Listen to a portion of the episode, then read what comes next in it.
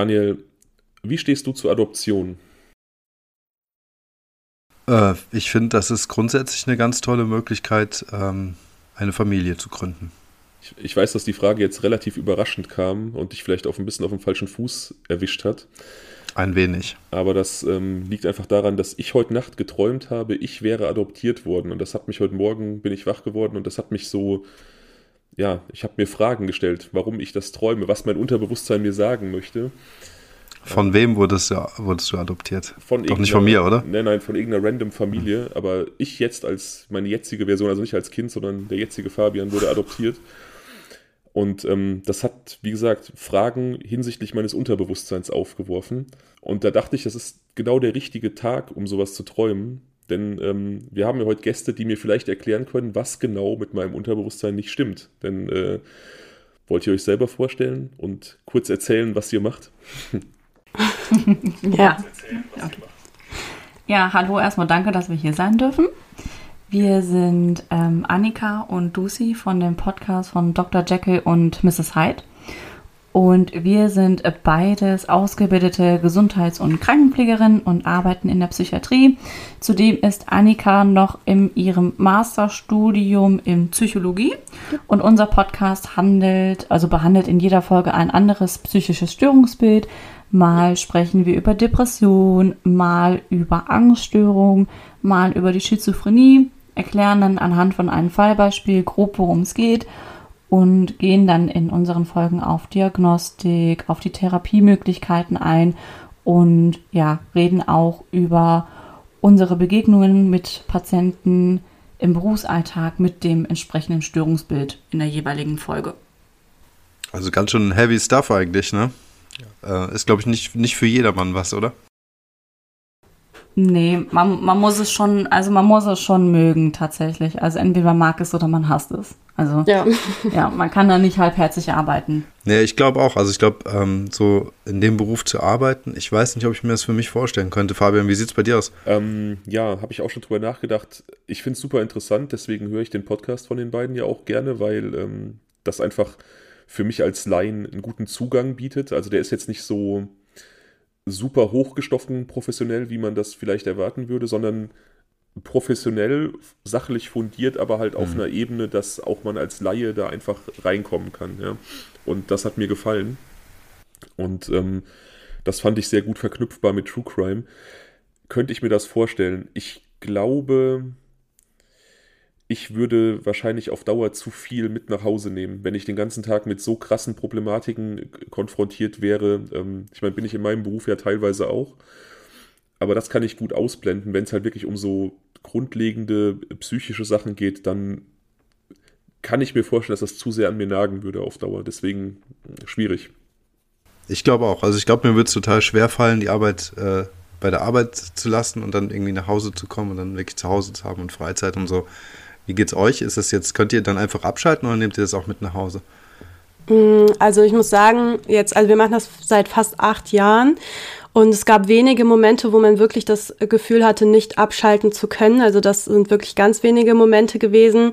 Ich glaube auch, dass wir beide ziemlich rationale Menschen sind. Also wir können auch sehr emotional sein, aber irgendwie auf der Arbeit sind wir halt so in unserer Rolle und wir wissen, dass zu viel Emotionalität da einfach keinen Platz hat ähm, auch für die Patienten selber, weil die sind ja schon hoch emotional, denen fehlt meistens irgendwie Orientierung, Struktur, die versuchen irgendwie zu verstehen, was gerade mit denen los ist und auch was um sie herum halt passiert. Und wenn man dann selber irgendwie da total mitschwingt mit den ganzen Emotionen, ähm, dann ist das irgendwie auch für die Patienten, glaube ich, nicht förderlich. Und wenn man dann halt nach Hause geht, ist das so ein bisschen wie, wenn man ja diese Rolle quasi da lassen würde auf der Arbeit und dann ist man halt zu Hause oder man bewegt sich in der Freizeit und dann ist man quasi ein bisschen eine andere Version von sich selbst. Also so geht's mir zumindest. Ich weiß nicht, wie das bei dir ist, Lucy. Ja, bei mir ist das eigentlich auch. Also sobald ich die Klinik verlasse, also lasse ich auch mein Arbeits-Ich praktisch ja. hinter mir und gehe in mein privates Ich. Und ich kann das auch sehr gut trennen. Also es gibt auch ja. nur wenige Momente, die ich mal mit nach Hause genommen habe, wo ich mir auch nochmal zu Hause Gedanken gemacht habe. Mhm. Aber wenn auch nie lange. Also es hat mich nie Also, belastet. also ich hätte nicht die Sorge, ähm, wie Annika das gerade geschildert hat, dass ich dann auf der Arbeit mich von der Emotionalität der, der Patienten anstecken lassen würde und man sich dann so gegenseitig hochschaukelt. Sowas kann ich auf jeden Fall auch ausblenden und dann irgendwie objektiv sein. Ich hätte eher dieses Problem, glaube ich, dass ähm, ich, wenn ich jemanden irgendwie ins Herz geschlossen habe, dann über dessen Problematiken im Alltag zu viel nachdenken würde. Also ich habe das teilweise auch bei meinen Klienten, aber wie gesagt, da spielen halt andere Sachen eine Rolle. Das kann ich sehr gut trennen. Ähm, da würde dann, glaube ich, eher noch so das Ding rauskommen, dass ich dann denken würde, okay, wie kann man das anfassen, wie kann man dem helfen? Äh, naja. Also Mhm. ich für meinen Teil muss sagen, muss ich ganz ehrlich sagen, ich glaube, ich hätte ein Problem damit, ähm, ja, so äh, ähm, acht Stunden am Tag mit diesen Krankheitsbildern zu tun zu haben. Also man muss es, glaube ich, wirklich interessant finden und äh, aus so einer professionellen Perspektive betrachten wie ihr. Und so macht ihr das ja auch. Ihr habt ja damit ja einen sehr professionellen Umgang, wie ihr es gerade ähm, geschildert habt. Und ähm, ich glaube, so diese, diese intensive Dröhnung an, an, an, an Krankheiten im beruflichen Alltag würde mir, glaube ich, zu schaffen machen. Bin ich ganz ehrlich. Also, ich glaube, ich, ich, es macht schon Sinn, dass ich nicht diesen Job habe. Das ist ja letzten Endes mit jedem Job so, der irgendwo unangenehme Aspekte hat. Ne? Ob das jetzt Krankenpflege, Altenpflege, Arbeit mit, weiß ich nicht, Suchtkranken, mit psychisch Kranken. Also das setzt ja immer so einen gewissen Idealismus auch voraus. Und es ist immer gut, dass es dann Leute gibt, die sich für diese Sparte eben erwärmen können. Auf jeden Fall, auf jeden Fall. Also nicht jeder kann Chirurg sein zum Beispiel, ne? Ja. Auf jeden Fall sehr, sehr geil, dass ihr hier seid. Ähm, Ich wollte das ja schon irgendwie relativ lange anleiern, mit euch zusammen eine Folge zu machen. Das, das hat ja dann nie so richtig geklappt, weil ich eben finde, dass True Crime und dieser psychologische Ansatz sehr, sehr gut zusammengehen, ähm, wenn man den richtigen Fall auswählt. Ähm, ja, und jetzt heute ist es dann endlich soweit. Daniel, Aber ganz Moment, Moment, Moment. Jetzt hat der Fabian, so leicht kommst du mir nicht davon. Jetzt hat der Fabian vorhin erzählt, dass er diesen Traum hatte mit der Adoption. Welches Störungsbild könnte er denn haben? Also was ist das irgendwie ein bekanntes Symptom, das ihr möglicherweise kennt? kann mich einfach selbst diagnostizieren, würde ich sagen. Nein, das ist ja auch jetzt langweilig. Wir haben die Expertinnen jetzt hier sitzen. Ja, wahrscheinlich ist das eine Antwort, die keiner hören möchte, aber ich glaube nicht, dass dahinter eine Diagnose steckt. Ähm, kommt auch immer darauf an, aus welcher Fachrichtung der Psychologie man das beispielsweise betrachtet. Also wenn man die Psychoanalyse nimmt, ne, was ja auch ähm, auf den guten Sigmund Freud zurückgeht, da war ja Traumdeutung ganz, ganz groß. Allerdings hat das mit assoziativer Lockerung auch zu tun und da wäre es tatsächlich in Richtung Selbstdiagnose, dass man den Patienten oder Klientinnen in dem Fall dann einfach fragen würde, quasi was er denn aus dem Geträumten irgendwie ziehen würde als Konsequenz quasi daraus. Also welche welches unbefriedigte Bedürfnis steht zum Beispiel dahinter. Ähm, allerdings muss man halt betonen, dass die Psychoanalyse und äh, Traumdeutung ist äh, wissenschaftlich ähm, schwierig zu erklären. Aber ja, geben wir doch mal die Frage eben weiter. So, was, was würdest du denn als Konsequenz aus deinem Traum ziehen? Also ich weiß auf jeden Fall, glaube ich, wo es herkommt. Ähm, das ist irgendwie schon mal auch angesprochen vor ein paar Folgen. Daniel weiß es auch. Also meine Eltern sind schon seit einiger Zeit verstorben und so keine Familie in dem Sinne mehr. Und ich sehe das einfach ganz klar, dass das natürlich, dass wir sind Herdentiere. Jeder wünscht sich irgendwo so eine Zugehörigkeit. Das ist natürlich Manifestation dieses Wunsches irgendwie nach Einbettung in so ein familiäres Umfeld, ne? Ganz klar. Warum es jetzt ausgerechnet heute Nacht äh, mich heimgesucht hat, weiß ich nicht. Also an die Hörer da draußen, wenn irgendwer Bock hat, mich zu adoptieren, hört rein. So. Der möge bitte eine Bewerbung an mich schreiben. Ich äh, sortiere dann aus. Als guter Freund äh, mache ich das natürlich. Guck da mal. Ja, aber das war jetzt ein sehr tiefgründiges Abschweifen. Ich wollte tatsächlich das Abschweifen im Vorfeld ähm, sehr, sehr kurz halten. Aber zwei Sachen hatte ich dann doch auf meiner Agenda stehen, bevor wir dann zum Fall starten. Und zwar gibt es Neuigkeiten in einem der Fälle, die wir behandelt haben, in einer Folge, in einem der Cold Cases, die wir behandelt haben. Oh, das ist cool. Jetzt hau mal raus. Ja, Jetzt bin ich zwar gespannt. in dem Doppelmord in Delphi an den Snapchat-Mädels. Da ist eine Verhaftung erfolgt vor ein paar Tagen. Hm. Und ich hatte ja gesagt, dass wir die Zuhörer auf jeden Fall auf dem Laufenden halten, wenn es Neuigkeiten gibt. Das tun wir jetzt hiermit. Wir erinnern uns kurz, ein Vater- und Sohn-Gespann saß im Gefängnis, die mit Fake-Profilen mit jungen Mädchen geschrieben haben, irgendwie so 12, 13, 14-Jährige und äh, Nacktfotos von denen dann quasi ähm, bekommen haben. Die haben sich als ein junges Model ausgegeben. Und äh, dieses Fake-Profil hatte am Todestag der beiden Mädchen Mhm. sogar noch Kontakt zu dem Facebook-Account von einem der beiden, sodass ich sicher war, dass diese beiden auch die, die Mörder dieser Kinder sein Ja. würden. Offensichtlich sind sie das nicht. Also da ist jetzt ein Mensch verhaftet worden, der bisher nirgendwo auf irgendeiner verdächtigen Liste stand, der dem Profil äh, Täter Phantombild, so jetzt habe ich es gefunden, dem Phantombild sehr, sehr ähnlich sieht, der, wo auch direkt Anklage erhoben wurde. Also das heißt, in Amerika läuft das so, du wirst verhaftet, wenn die Polizei dich verdächtigt, dann wirst du einem Haftrichter vorgeführt und dann muss der Staatsanwalt darlegen, wieso er denkt, dass du der Täter bist. Und wenn dann ein Haftprüfungstermin anberaumt wird, also ähm, es schon eine Verhandlung anberaumt wird, dann ist der Richter von diesen Argumenten und den Beweisen des Staatsanwaltes sehr, sehr überzeugt. Also mit anderen Worten, wer da auch immer jetzt im Gefängnis sitzt, scheint der Täter zu sein oder es scheint sehr, sehr viel auf ihn hinzudeuten. Ähm, ist spannend. Ich erinnere mich dran, dass wir über dieses Phantombild ähm, geredet und diskutiert haben. Und dieser Abgleich mit der einen Person, mit diesem einen Verdächtigen, ich meine jetzt nicht Der sah dem dieses, super ähnlich. der sah dem super ähnlich. Deswegen Ja. finde ich es jetzt extrem spannend. Ähm, weiß nicht, vielleicht können wir dazu noch mal ein bisschen mehr erfahren, wenn das irgendwie, ähm, wenn es dazu weitere Infos in den Medien gibt oder so. Ja. Fände ich auf jeden Fall cool, wenn wir das hier irgendwie weiterhin auch äh, immer mal wieder regelmäßig oder unregelmäßig irgendwie auch äh, zum Thema machen könnten. Ja, ich bleibe da auf jeden Fall am Ball. Definitiv. Cool. Und dann hatten wir noch eine Kleinigkeit, primär für die Zuhörer und Zuhörerinnen, die uns auch bei Instagram folgen. Äh, Wir haben uns gefragt, was können wir so ein bisschen für euch tun, abseits vom Podcast, weil ihr unterstützt uns, indem ihr uns hört, ihr gebt uns geiles Feedback, ihr schreibt, ähm, ihr, keine Ahnung, spendet teilweise Geld bei Kofi, was dann natürlich in besseres Equipment läuft irgendwann. Und wir würden gerne ein bisschen mehr tun, als nur zu podcasten. Und wir haben gedacht, es sind jetzt irgendwie Zeiten der Inflation, alles wird teurer, jeder muss so ein bisschen gucken, wo er bleibt.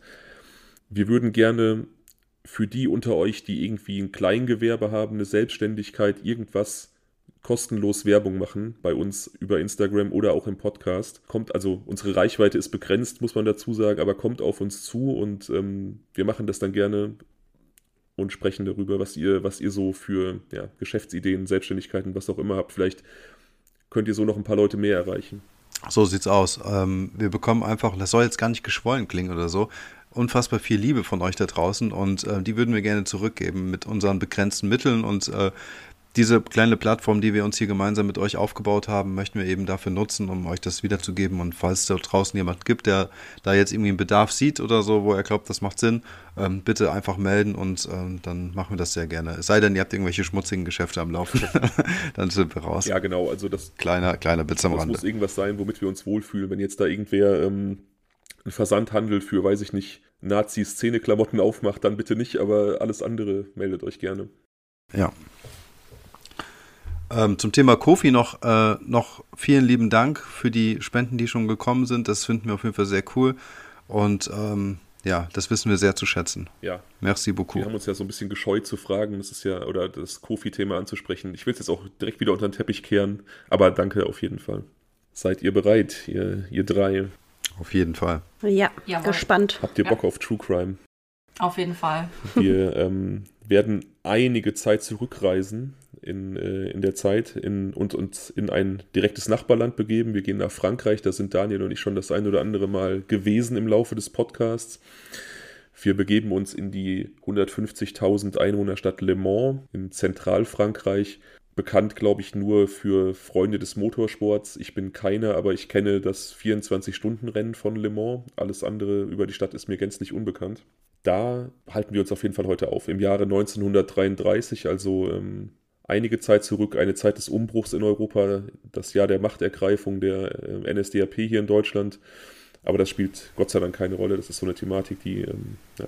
Aber ich wollte es halt erwähnen, weil es geschichtlich halt da dieselbe Zeit ist. Hm.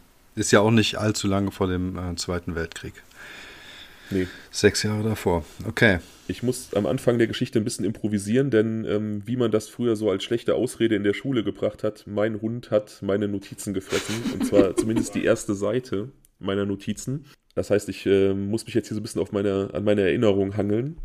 Wie gesagt, wir sind in Le Mans und äh, wir betrachten das Schwesternpaar Papin, die Schwestern Christine und Lea Papin vielmehr. Die arbeiten als Haushälterinnen bei einem pensionierten Rechtsanwalt, René Lassler, der ähm, lebt mit seiner Frau Leonie und seiner äh, jüngsten Tochter Genevieve in einer großen Villa. Also er hat einigen Wohlstand aufgebaut, er hat reich geerbt und dann in seiner Tätigkeit als Rechtsanwalt auch ordentlich verdient und ist mittlerweile im Ruhestand, aber die Familie lebt ein vor allem im Anbetracht des zeitlichen Kontextes sehr luxuriöses Leben, so dass mhm. sie eben auch wie gesagt zwei Hausangestellte haben, die so im Prinzip Mädchen für alles sind, also von Kochen, Nähen, Putzen, Einkäufe, leichte Hausmeistertätigkeiten, also alles im Haus und ums Haus herum. Christine, die ältere der beiden Schwestern, ist 28 und seit sechs Jahren für das äh, Ehepaar Lasselin tätig. Lea, ihre Schwester, ist 22 und kam wenige Monate nach ihrer großen Schwester Christine auf Empfehlung von Christine eben in die Anstellung. Also das Ehepaar wollte gerne den, den Stamm der Hausangestellten erweitern. Ein Dienstmädchen hat nicht gereicht und ähm, Christine empfahl ihre Schwester, die gerade aus einer psychiatrischen Anstalt entlassen worden war und ja eine Anstellung brauchte und empfahl sie und weil das Ehepaar sehr, sehr zufrieden mit Christines Arbeit war, haben sie dann Lea auch eingestellt, ohne vielleicht zu forschen, was diese psychiatrische Erkrankung zuvor ähm, für Gründe und für Auswirkungen hatte.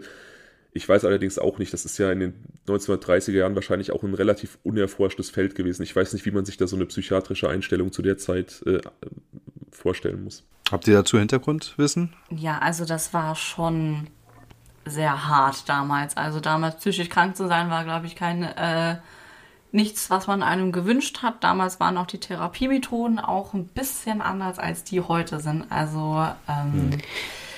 Vor allem gab es da halt keine Trennung zwischen den verschiedenen Störungsbildern. Also eine Station war meistens halt ein, ein ganz, ganz großer Raum, in dem irgendwie über 60 Betten standen. Und auch die Pflegekräfte haben quasi mit denjenigen, also mit den Patienten zusammen in diesem Raum geschlafen. Die waren dann in der Mitte in so einem Käfig, hatten die quasi ihr Bett, um geschützt von den Patienten zu sein. Und eigentlich war das halt einfach nur eine Aufbewahrung. Und wenn es dann irgendwie eine medizinische äh, Methode oder so gab, dann erinnert das halt schon sehr stark an so ein bisschen Foltermethoden tatsächlich damals, mhm. dass man viel irgendwie im Gehirn einfach experimentell versucht hat rauszuschneiden, um dann zum Beispiel zu gucken, okay, man hat den bösen Geist sozusagen entfernt. Ja, man hat eher versucht, den Leuten irgendwas auszutreiben, ja. als ähm, irgendwie therapeutisch oder medizinisch ja. an die Sache ranzugehen. Genau, diese, diese gezielte Entfernung von, von Bereichen im, im, im Frontallappen im Hirn irgendwie, ne? Das ist ja, ja, ja ganz schlimme Sachen. Und wurden zu der Zeit auch schon Stromschocks benutzt oder kam das später? Wisst ihr das? Boah, ist auch egal. Nee, Weil ich, ich habe mal irgendwie, ich, das ist aber auch jetzt wieder so, so dummes Hollywood-Filmwissen, setze ich so Psychotherapie zu einem bestimmten, zu einer bestimmten Epoche immer mit, mit irgendwie Stromschockbehandlungen äh, gleich, aber das ist wahrscheinlich auch einfach Unsinn. Ähm, aber man kann sicherlich festhalten, dass es kein Spaß war, mit so einer Diagnostik in der Zeit zu leben, weil eben ja alles über einen Kamm geschoren wurde und die Leute ja eher verwahrt als therapiert wurden. Ne? Ja. Aber ja, für alle Beteiligten, ne? Also ich meine, für die Patienten hochgrausam, aber auch für die Pflegekräfte, ne? So wie ihr es beschreibt, dass sie da in so einem Sicherheitskäfig irgendwie im gleichen ja. Raum umzingelt von 60 kranken Patienten ja. schlafen mussten, das muss doch auch alles andere als ein angenehmer Arbeitsplatz gewesen sein. Ja, vor allem, also es waren halt eigentlich nur Frauen, also es gab halt noch Wächter, das waren Männer, die aber halt wie so Sicherheitsleute quasi dann irgendwo noch gestanden haben. Aber es war meistens eine oder maximal zwei Frauen, die halt dann eben Dienst hatten. Das waren meistens auch 24-Stunden-Dienste und die dann halt eben in diesem Käfig schlafen konnten. Ja. Boah, heftig. Ja, auf jeden Fall. Ich habe neulich, ähm, das nur kurz am Rande, ich habe neulich äh, eine Doku gesehen über psychisch kranke Menschen in Pakistan und da gab es dann irgendwie in Islamabad, in der Hauptstadt, ein, Hochhaus, mhm. wo äh, psychisch kranke Menschen einfach genauso verwahrt wurden, wie die beiden das gerade schildern, also heutzutage. Mhm. Ne? Einfach ähm, mhm. in diesem Hochhaus weggesperrt, weil es da kulturell einfach eine Schande ist für die Familie, ähm, desjenigen ein behindertes Kind zu haben oder ein psychisch krankes Kind zu haben und die dann da quasi als so eine anonyme Masse in so einem Hochhaus vor sich hin vegetieren. Das ist äh, vollkommen Das ist grausam. unfassbar, das ist unfassbar, wie ähm, ein Staat und eine Gesellschaft derartig versagen können. Ne? Ich meine, das ist natürlich eine sehr moderne westliche Perspektive, aber ich finde es einfach unfassbar, dass es sowas gibt. Unglaublich. Ja, Wo, wobei, ähm, ja, wir sind da ja wahrscheinlich auch noch nicht so lange so weit, wie wir es jetzt sind. Ne? Also wir mussten diese Entwicklung ja auch irgendwann vollziehen. Ja, keine Frage. Also das ist das ist auf, auf alle Fälle. Ne? Aber ich meine, 1933 ist, wie du gerade schon gesagt hast, ja noch nicht so lange her. Ähm, ja, 90 Jahre oder was, ne? Ja. Aber ähm, nichtsdestotrotz, also ich denke mir immer wieder, einmal mehr bin ich froh darum, dass ich irgendwie heute lebe und nicht ja. zu dieser Zeit zum Beispiel. Mhm. Auf jeden Fall. Also wie gesagt, Lea war vor ihrer Anstellung eben in einer solchen Einrichtung Warum genau, das ist leider nicht bekannt. Generell sind solche Hintergründe zu diesem Fall relativ schwer zu bekommen. Wie gesagt, 1933 und dann auch eher so französischsprachige Zeitungsberichte. Es gibt da nicht so viel zu, was jetzt irgendwie Dokumaterial angeht oder so. Aber es ist verbürgt, dass sie eben dann auf Fürsprache ihrer Schwester eben auch als Hausmädchen im Haus Lassler begann. Die beiden fühlten sich dort wohl. Sie wurden für die Zeit für Hauspersonal recht gut behandelt. Das bedeutet so viel wie sie wurden angemessen bezahlt. Also sie bekamen einen Monatslohn von 300 Francs. Ich habe mir jetzt nicht die Mühe gemacht, umzurechnen, was es ist, aber es wurde überall als sehr, sehr guter Lohn ausgewiesen. Hatten Kost und Logis, also sie wohnten in einer Dachkammer auf dem Dachboden. Und vor allem heißt, sie wurden gut behandelt von ihren äh, Herren, in Anführungsstrichen. Es gab keine Übergriffe, also sie wurden nicht irgendwie beleidigt, sie wurden nicht beschimpft, es gab keine Handgreiflichkeiten ihnen gegenüber, also sie wurden weitestgehend in Ruhe gelassen. Allerdings verkehrte man nur per Zettel mit ihnen. Also Leonie, die Dame des Hauses, schrieb ihre Wünsche und Befehle auf einen Zettel, ließ den dann irgendwo liegen und Christine, die Ältere, musste dann diese Befehle an die jüngere Schwester weitergeben, weil ähm, die Dame des Hauses eben nicht mit den einfachen Leuten sprechen wollte. Boah. René Lassler wird später im Gerichtsprozess aussagen, dass er eigentlich nie mit ihnen irgendwie interagiert oder geredet hat. Also schon ein bisschen strange, wenn man sich überlegt, die Menschen wohnen sechs Jahre unter einem Dach irgendwie. Ne? Mhm. Aber ja, andere Zeiten, andere Sitten. Zu ihrer eigenen Familie haben die beiden Frauen ein ja, eher gespaltenes Verhältnis. Sie lebten zuvor bei ihrer Mutter, die aber beide dann schon im Alter von 14 Jahren dazu anhielt zu arbeiten und als Hausmädchen an verschiedene Familien äh, abgab, wo sie allerdings nie lange blieben, bis sie dann diese Stellung bei Lasslers begannen und dann wirklich einige Jahre dort arbeiteten mit der Hälfte des Geldes unterstützten sie ihre Mutter. Also das wurde von der Familie direkt an die Mutter gezahlt. Die beiden Damen bekamen immer nur die, die Hälfte ihres Gehalts. Sie sahen ihre Mutter allerdings so gut wie nie. Also die hat sich nicht groß um die gekümmert, die hat äh, das angenehme Leben genossen mit dem, mit dem Lohn ihrer Töchter, sich aber nicht weiter um die gekümmert. Tatsächlich hatten die offensichtlich überhaupt kein soziales Umfeld. Also die hatten wirklich nur sich selbst, denn ähm, es gab keine Kommunikation mit den Hausherren. Es gab keinen Freundeskreis, sie verließen auch in ihrer spärlichen Freizeit niemals das Haus, sondern waren dann immer in ihrer Dachkammer, wenn sie nicht arbeiten mussten, aber mehr so aus Eigenantrieb. Sie hätten durchaus rausgehen können. Das Einzige, was sie taten, war sonntags in die Kirche zu gehen. Und das war auch das Einzige, wofür sie Geld ausgaben für neue Sonntagskleidung, wenn die alte halt nicht mehr so gut aussah. Also ein recht tristes Leben und sicherlich nicht ja. das, was man heute so unter Selbstverwirklichung versteht. Nee, ich würde mal sagen, das komplette Kontrastprogramm. Definitiv. Also ihr zwei könnt übrigens auch immer einhaken, wenn ihr irgendwie, wenn euch was auffällt oder wenn ihr euch irgendwas, äh, wenn ihr was feststellt. Immer gerne. Mhm.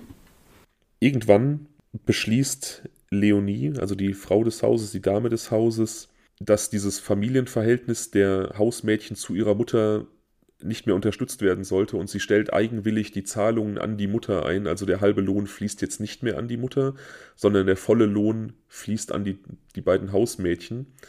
Und die finden das großartig. Also die haben sich scheinbar vorher nicht getraut, sich gegen dieses Verhältnis der Mutter aufzulehnen und nehmen dann dieses, diesen Einbehalt des Lohns und dieses Auszahlen des Lohns an sie als Anlass, den Kontakt zur Mutter vollständig abzubrechen. Also sind jetzt noch isolierter, hm. sprechen von ihrer Mutter auch nur noch als die Frau mhm.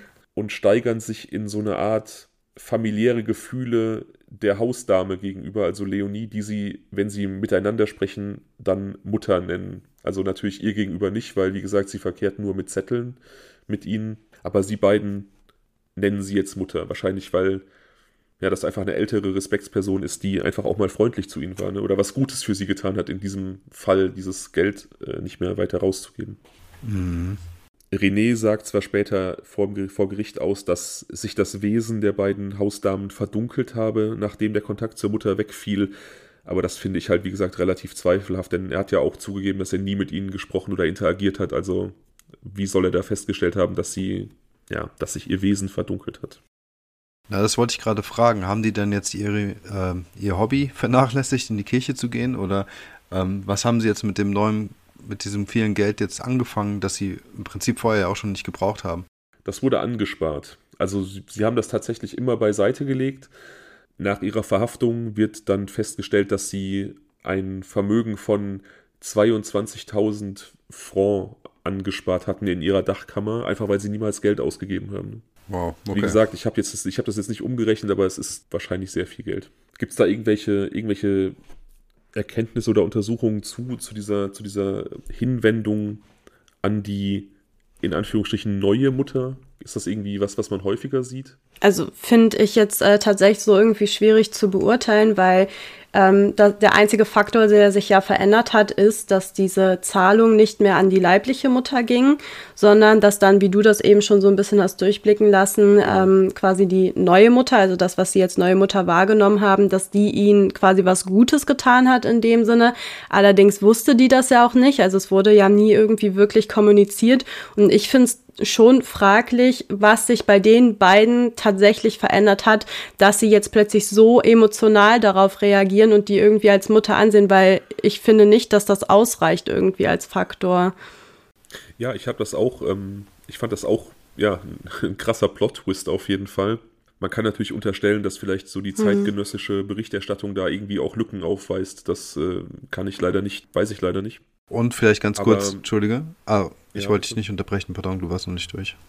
Nee, ich, ich wollte nur sagen, ich habe mir das wirklich nur so erklärt, dass dieses, diese Abgabe der Finanzen an die Mutter einfach wie so, eine, wie so eine krasse Pflicht war und das einfach nie hinterfragt wurde. Aber sie haben, wie gesagt, die Mutter so alle zwei Monate mal gesehen und sie einfach nie in Erwägung gezogen haben, diese Zahlungen einzustellen. Und als das dann stellvertretend für sie gemacht wurde, da wie so eine Last von ihnen wegfiel, aber sie sich zeitgleich eine neue Bezugsperson suchen mussten. Aber wie gesagt, Laienpsychologie. Ja, und was ich noch ergänzen wollte, ist, dass wir jetzt nicht wissen, inwieweit diese, ich nenne es mal Briefkommunikation, ähm, welche Tiefe die erreicht hat. Ne? Also es kann ja durchaus auch sein, dass die über gewisse Dinge gesprochen haben, nur weil sie jetzt dieses Hausmädchen, äh, Haushälterin-Dasein ähm, ja, erlebt, erleben mussten, heißt es ja nicht zwangsläufig, dass sie nicht vielleicht auch ähm, über ihre Gefühle oder so gesprochen haben. Und möglicherweise gab es ja da in irgendeiner Form eine Art ähm, Zuneigung der Hausherrin in der Form, als dass sie zumindest mal ein offenes Ohr für sie hatte.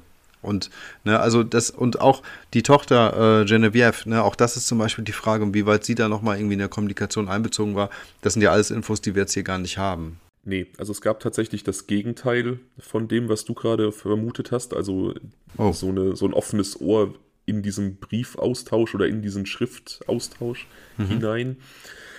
Tatsächlich stellte es sich so dar, dass Leonie nach und nach einer Depression verfiel. Also damals nannte man das äh, Schwermut. Da gab es, glaube ich, auch noch kein, dieses Depressionskonzept noch gar nicht so richtig. Und sich immer mehr zurückzog aus dem, aus dem Alltag, für sich war, kraftlos war, viel schlief, aber zeitgleich auch in so einen Kontroll- und Verfolgungswahn verfallen ist, also sich von allen Leuten irgendwie geschädigt fühlt oder allen unterstellt hat, sie würden ja gegen sie arbeiten, so nach dem Motto.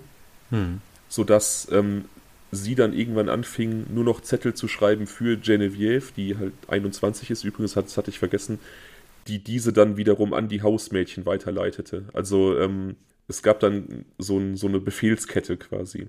Und ähm, sie fing dann auch an, die Arbeit der Mädchen zu kontrollieren über Genevieve aus der Ferne und ähm, mit Schulnoten zu bewerten. Also die wurden dann quasi sehr, sehr streng beobachtet, allerdings über diesen Mittelsmann Genevieve hinweg. Ähm, um da jetzt mal eine Frage ähm, in den Raum zu äh, werfen, kann es nicht vielleicht auch sein, dass sie dann im Prinzip ein wenig die Rolle der Mutter eingenommen hat, weil diese Beziehung ja doch auch vorher relativ distanziert war zur eigenen Mutter. Weiß nicht, Annika, Lucy, wie seht ihr das? Könnte so, sowas vielleicht eine Rolle gespielt haben?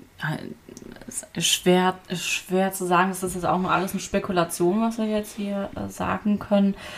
Ähm, aber was ich mir vorstellen könnte, gegebenenfalls, mhm. dass die ähm, dadurch, dass halt der Kontakt abgebrochen ist und auch, dass, dass sie sich vielleicht in einer Art Mutterrolle gesehen hat, dass sie, weiß ich nicht, dass sie wirklich als, ich sag mal auch als Chefin, als Hausherrin irgendwie sich in der Verantwortung gesehen hat, für die beiden eine gewisse Verantwortung zu übernehmen, dass sie irgendwie sich da in einer Rolle gesehen hat, dass sie da bis sich verpflichtet gefühlt hat, aber das ist absolut reine Spekulation. Es würde ja bedeuten, dass du sagst, die Leonie, die Mutter, hat sich quasi mehr als Mutter quasi dargestellt, sodass die beiden letztendlich nur darauf reagiert haben ja, Beispiel, dass sie sich mhm. halt in, sich gezwungen hat, in die, sich in die Mutterrolle reinzubegeben, mhm. dass sie okay. irgendwie Verantwortungsgefühl entwickelt hat. Ja, das geht so ein Stück weit einher mit dem Gedanken, den ich nämlich jetzt gerade auch hatte, nur dass es jetzt die Perspektive der Mutter ist, die du jetzt irgendwie eingeschlagen hast. Ich hatte, ähm, im Prinzip bin ich jetzt erstmal von dieser Distanzrolle ausgegangen, davon, dass sie eine ähnliche ja, Entfernung quasi, eine Distanz zu diesen beiden äh, Töchtern hatte oder zu den beiden Haushälterinnen hatte, die zumindest mal vergleichbar ist zu der eigenen Mutter und auf gleicher Ebene oder parallel dazu ist ja der Kontakt zur eigenen Mutter abgebrochen, notgedrungen, sodass sie dadurch automatisch quasi in so eine distanzierte Mutterrolle geschlüpft ist und vielleicht auch schlüpfen wollte, so wie du jetzt sagst. Das war jetzt so ein bisschen mein Gedanke. Aber klar, wilde Spekulation. Ja, ich meine, da hat Lucy natürlich recht. Wir, wir begeben uns hier teilweise wirklich komplett ins Reich der Spekulation, aber es ist natürlich auch nicht anders möglich. Ne? Mhm. Ja, auf jeden Fall, wie gesagt, das Verhalten änderte sich also aufgrund der Depression von Leonie. Sie wurde dann noch distanzierter, aber zugleich auch kontrollierend.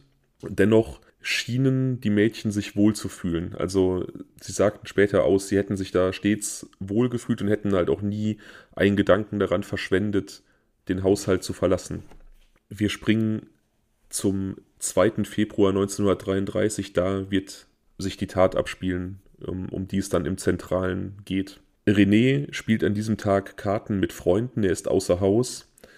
Seine Frau und Tochter verbringen den Tag auswärts. Sie wollen Besorgungen machen, sich so ein bisschen um Shopping und Beauty-Sachen kümmern, denn am Abend plant die Familie ein Treffen zum Dinner bei Renés Schwager. Da sind, ist eine Dinnerparty, da sind viele Freunde eingeladen und die Damen wollen ja, angemessen erscheinen. René möchte vorher entspannen beim Kartenspielen. Den beiden Hausmädchen wurde aufgetragen, das Bügeleisen reparieren zu lassen bei einem äh, Elektriker im Ort. Das war kurz zuvor kaputt gegangen und dann diverse Aufgaben im Haushalt zu erledigen. René kehrt gegen 18.30 Uhr zurück nach Hause, um ähm, seine Frau und seine Tochter abzuholen und findet das Haus im Dunkeln vor. Es liegt komplett im Dunkeln, es brennt kein Licht. Die Tür ist verriegelt, er hat keinen Schlüssel dabei, klopft, aber es gibt keinerlei Reaktion, keiner öffnet ihm, keiner reagiert auf, auf, seine, auf sein Klopfen. Er versucht anderweitig sich bemerkbar zu machen, aber es gibt weiterhin keinerlei Reaktion. Er läuft ums Haus herum, um zu gucken, ob irgendwo ein Fenster offen steht oder irgendwo Licht brennt, aber das komplette Haus ist im Dunkeln.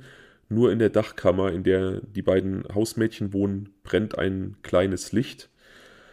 Aber auch dort wird nicht auf sein Rufen und Klopfen reagiert.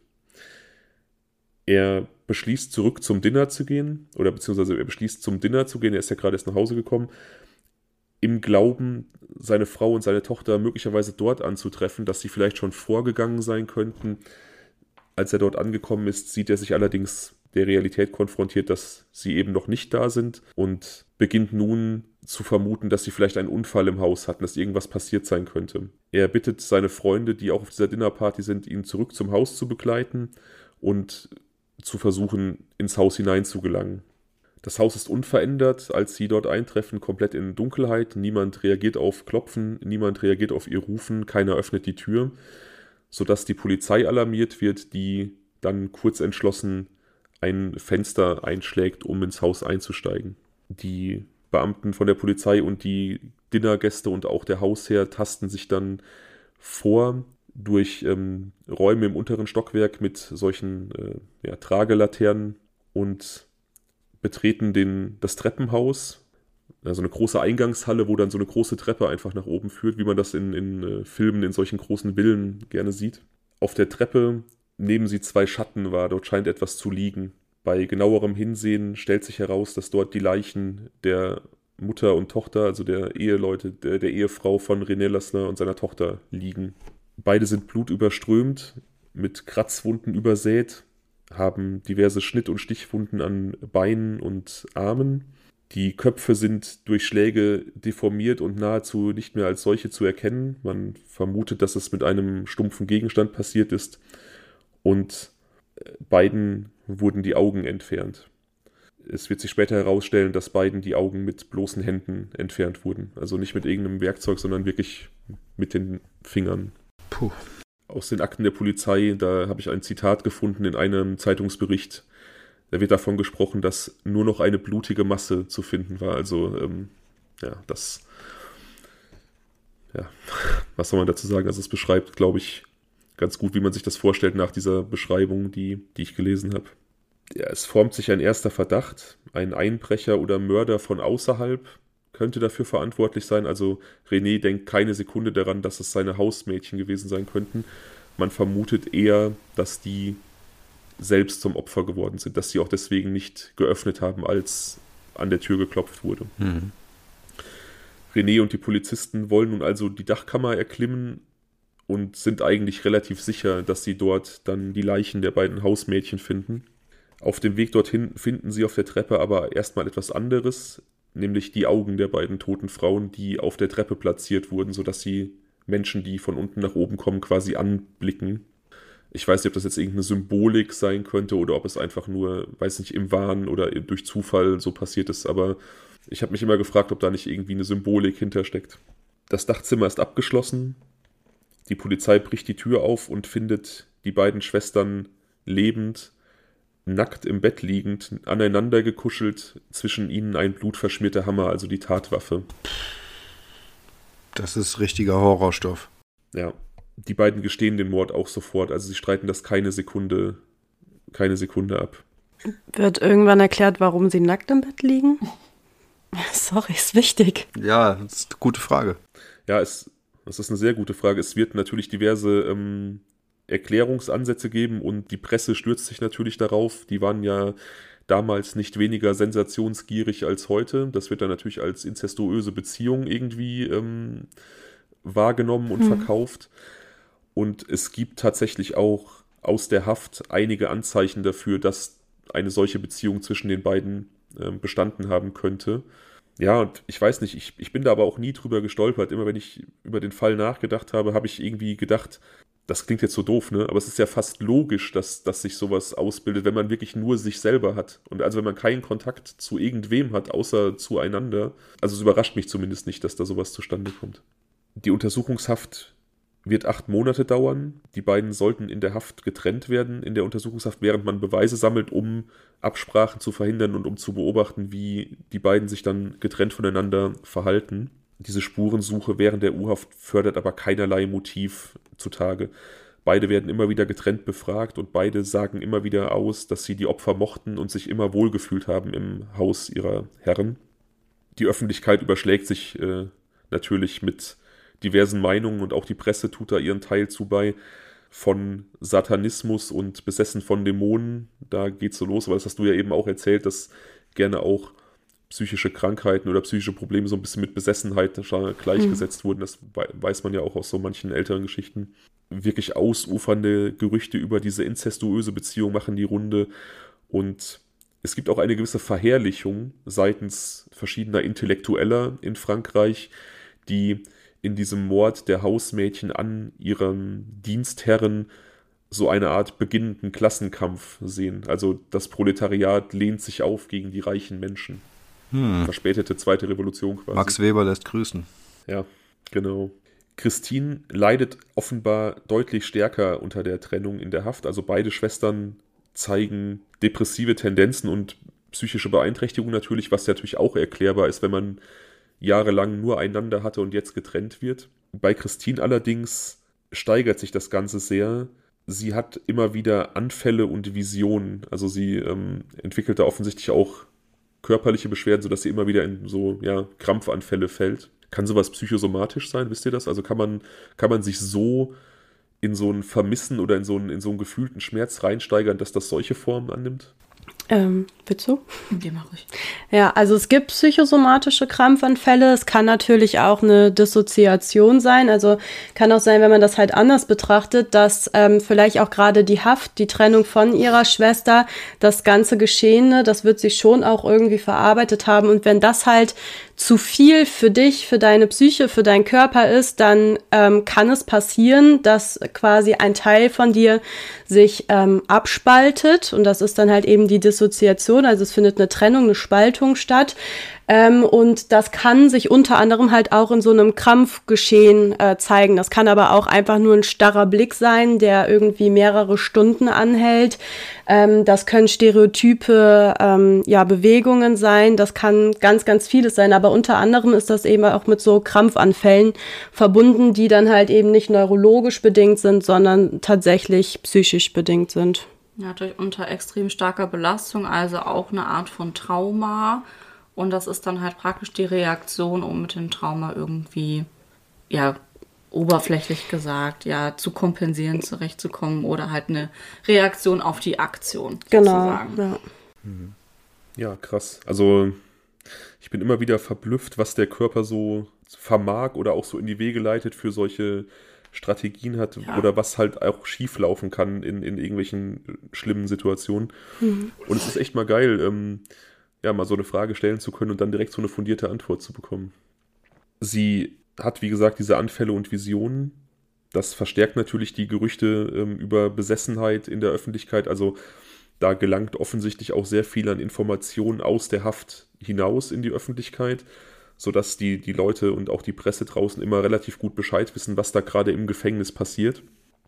Das Ganze gipfelt dann darin, dass Christine in einem Anfall versucht, sich selbst die Augen zu entfernen. Also was sie mit den, mit den Hausherren getan haben, an sich selber vorzunehmen. Sie kann aber daran gehindert werden und wird dann durch Anlegen einer Zwangsjacke ruhig gestellt. Also was wir alle auch schon aus Film und Fernsehen kennen, diese fiesen Jacken, die keine Bewegungsfreiheit mehr zulassen. Mhm. Dann allerdings beendet man die Trennung der Schwestern, um die Situation zu verbessern, weil man einfach eingesehen hat, ähm, diese ganzen Zwangsmaßnahmen, die führen zu nichts man führt sie wieder zusammen. Die Wärter berichten, dass der Moment der, des Wiedersehens, der Wiederzusammenführung der beiden von einer sexuell stark aufgeladenen Stimmung geprägt war, also zwischen den Schwestern. Es ist natürlich auch fraglich, ob das wirklich so war oder ob das jetzt aufgrund dieser Erwartungshaltung und dieser ähm, Geschichten, Erzählungen, Legendenbildung rundherum da schon irgendwie rein interpretiert wurde. Mhm. Aber Christine soll sich tatsächlich die Bluse vom, vom Leib gerissen haben, als sie ihre Schwester gesehen haben. Und es wurde auch berichtet, sie hätte ihr Genital entblößt. Ob, ob das jetzt allerdings stimmt, wie gesagt, ähm, sehr, sehr fragwürdig. Mhm. Einem Beamten, der sie befragt, zu dem Verhältnis zwischen ihr und ihrer Schwester, sagt Christine, sie sei überzeugt davon oder sie wisse, dass beide schon einmal gelebt haben und dass in diesem ersten Leben beide ein Ehepaar waren. Sie, Christine, war der Ehemann und Lea war die Ehefrau.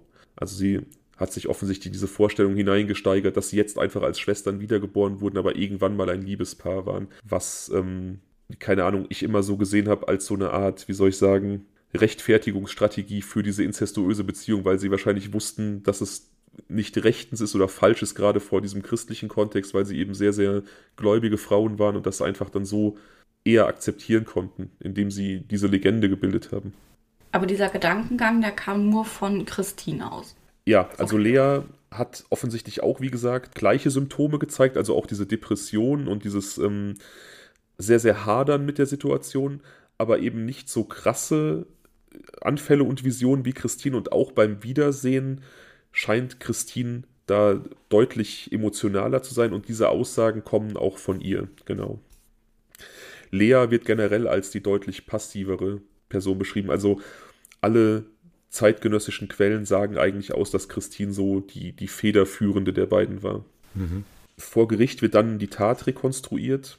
Offensichtlich wurde das Bügeleisen vom ortsansässigen Elektriker nicht ausreichend repariert, sodass die erneute Benutzung einen Kurzschluss bzw. Stromausfall auslöste und das Haus im Dunkeln lag, als Mutter und Tochter Lassler gegen 17.30 Uhr nach Hause kamen. Sie kamen in ein dunkles Haus. Christine versuchte den Stromausfall zu erklären es kam zum Streit, Leonie schimpfte und wurde offensichtlich handgreiflich. Christine beschreibt, dass sie auf einmal, ja, als ob ein Schalter sich umgelegt hätte, sich auf die beiden gestürzt hat und sie hatte dann den tiefen Drang, beiden die Augen auszureißen und Lea angewiesen, sie solle das Gleiche tun. Sie, also Christine, stürzte sich auf Genevieve und Lea auf Leonie. Die Tochter wurde so zum ersten Opfer. Lea holte dann Messer und Hammer und ja, so nahm das Ganze dann seinen Lauf. Als alles vorbei war, hielten beide inne, genossen den Anblick.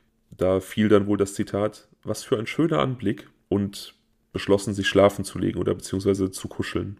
Christine soll da, wie gesagt, sehr, sehr federführend agiert haben. Die Schwestern erwähnen aber auch vor Gericht immer wieder, dass sie zufrieden im Haushalt waren und äh, keinerlei Groll gegen die Herrschaften gehegt haben. Ein Zeuge, ein Nachbar widerspricht allerdings. Er sagt, er hat die beiden ab und zu mal getroffen, wenn sie von Einkäufen wiederkamen. Und ihm gegenüber hätten sie geäußert, sie fühlten sich von den Frauen verfolgt. Speziell Christine scheint da so eine Art Verfolgungswahn entwickelt zu haben und teilweise verwirrt gewirkt hat, wenn sie mit ihm sprach, also wie so ein, in so einer Manie, also sehr, ähm, sehr starr. Mhm. Der Zeuge hält sie für verrückt, also in Anführungsstrichen. Das sagt man heute ja nicht mehr so.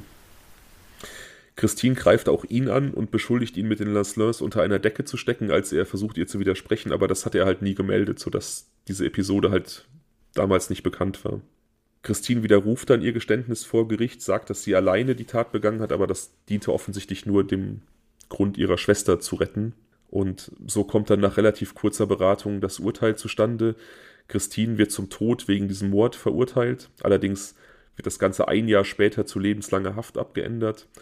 Und Lea wird zu zehn Jahren wegen Beihilfe verurteilt, zehn Jahre Zwangsarbeit plus 20 Jahre Berufsverbot, was natürlich soziales Todesurteil ist. Ne? Wenn du halt dein Leben lang Hausangestellte warst, Hausdame und darfst das dann 20 Jahre nach einer zehnjährigen Haft nicht mehr ausüben, was bleibt mhm. dir dann mhm. noch?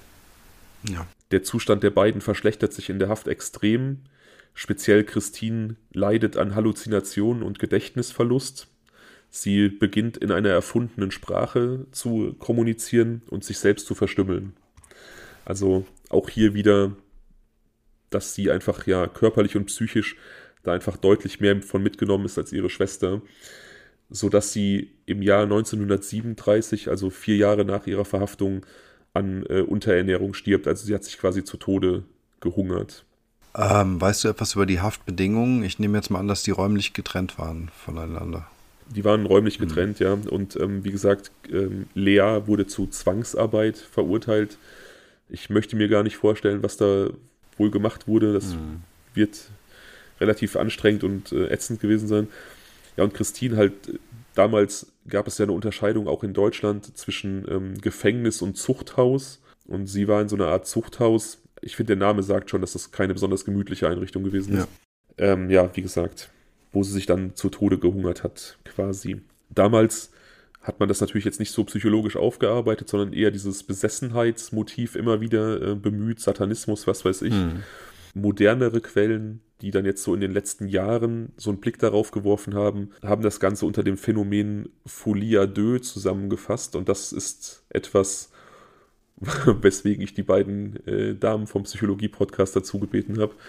Ähm, wenn ich das richtig verstanden habe, ist das sowas wie eine geteilte Psychose, also die von einer der beiden ausging. Christine war da wohl federführend, aber die dann auf ihre Schwester überging durch diesen engen Kontakt, den beiden hatten. Ist das halbwegs richtig äh, zusammengefasst?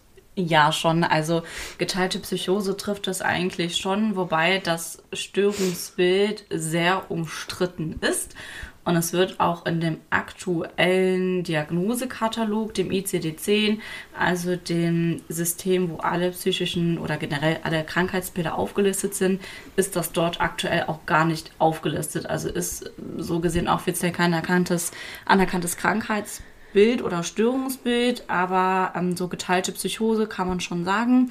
Also es gibt halt einmal Person A, in dem Fall Christine, die praktisch so ja die Hauptperson ist, die wahnhaft ist, die psychotisch ist. Und dann gibt es Person B, die Lea, ähm, worauf sich das überträgt, die aber eigentlich gesund ist. Ja. ja. Also was man vielleicht noch dazu sagen muss, es gibt das im ICD-10 unter einem anderen Namen und es wird aber auch hm, ja nicht stärker differenziert. Es ist dann halt eine induzierte wahnhafte Störung und meistens kennt man das irgendwie unter einer drogeninitiierten Störung oder wahnhaften Störung. Das heißt, man hat eine Droge eingenommen und bei manchen Menschen bewirkt das halt eben, dass man dann Wahnerleben entwickelt. Und hier ist es halt, ist die Droge quasi nicht vorhanden, sondern es ist eine andere Person und die Bedingung ist halt, dass es eine emotionale Bindung gibt. Und das gibt's ja zwischen den beiden Geschwistern, dann sind die beiden noch sozial isoliert gewesen.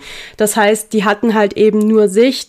So kann natürlich der Wahninhalt der einen Person sozusagen von der anderen adaptiert werden, sodass dann beide dieses Wahnerleben halt teilen. Das ist krass. Gibt es da irgendeine, ja, irgendeine Art Voraussetzung unter oder irgendwelche, wie soll ich sagen, Rahmenbedingungen, unter denen sowas passieren kann? Oder gibt oder kann das rein theoretisch immer passieren? Also es gibt das jetzt nicht als festgeschriebenes Kriterium, was aber halt häufig eben auffällt, wenn man das untersucht, eben dass eine emotionale Bindung vorhanden sein muss und auch eine enge emotionale Bindung. Ähm, und tatsächlich auch diese so soziale Isolation. Also das sind zwei Kriterien, die jetzt nicht so im Diagnosekatalog stehen, aber die immer wieder auftauchen. Mhm. Ja, ähm, es gibt tatsächlich noch einen bekannten Fall aus dem True Crime-Bereich, ähm, noch gar nicht so lange her, ich glaube frühe 2000er, wo was ganz Ähnliches passiert ist, wo zwei Schwestern aus Schweden in England quasi Amok gelaufen sind und da auch Menschen ermordet haben und man da auch so eine geteilte Psychose diagnostiziert hat. Hm die von einer dann irgendwie ausging. Und ich, ich fand es interessant, dass es in beiden Fällen eben Schwesternpaare waren, so diese beiden Fälle, die mir bekannt war, wo es dann eben vorkam. Aber wie du schon sagtest, eine, Sozi eine so enge emotionale Bindung ist halt irgendwie eine Grundvoraussetzung. Das erklärt natürlich dann auch was. Ne? Ich finde es interessant, dass diese äh, Psychose offensichtlich von Christine ausging, beziehungsweise dass die Drahtzieherin war des Ganzen oder federführend das Ganze angestiftet hat weil Lea ja vorher in der Psychiatrie war. Also von daher hätte ich jetzt erstmal ähm, angenommen, dass es von ihr ausgegangen ist. Eigentlich spannend, oder? Ja, das ähm, habe ich auch mehrfach gedacht, dass man eigentlich denken müsste, dass Lea irgendwie in, in Anführung, wie gesagt, das ist jetzt politisch nicht korrekt ausgerückt, die verrücktere von beiden ist und dass das mhm. dann, wenn, von ihr kommt. Aber ich habe einfach gedacht, dadurch, dass sie offensichtlich auch ihr Päckchen zu tragen hatte und psychisch irgendwie angeschlagen war, war sie vielleicht auch einfach besonders empfänglich. Für, für diese geteilte, okay. Diese, ja. ja. das genau. macht Sinn.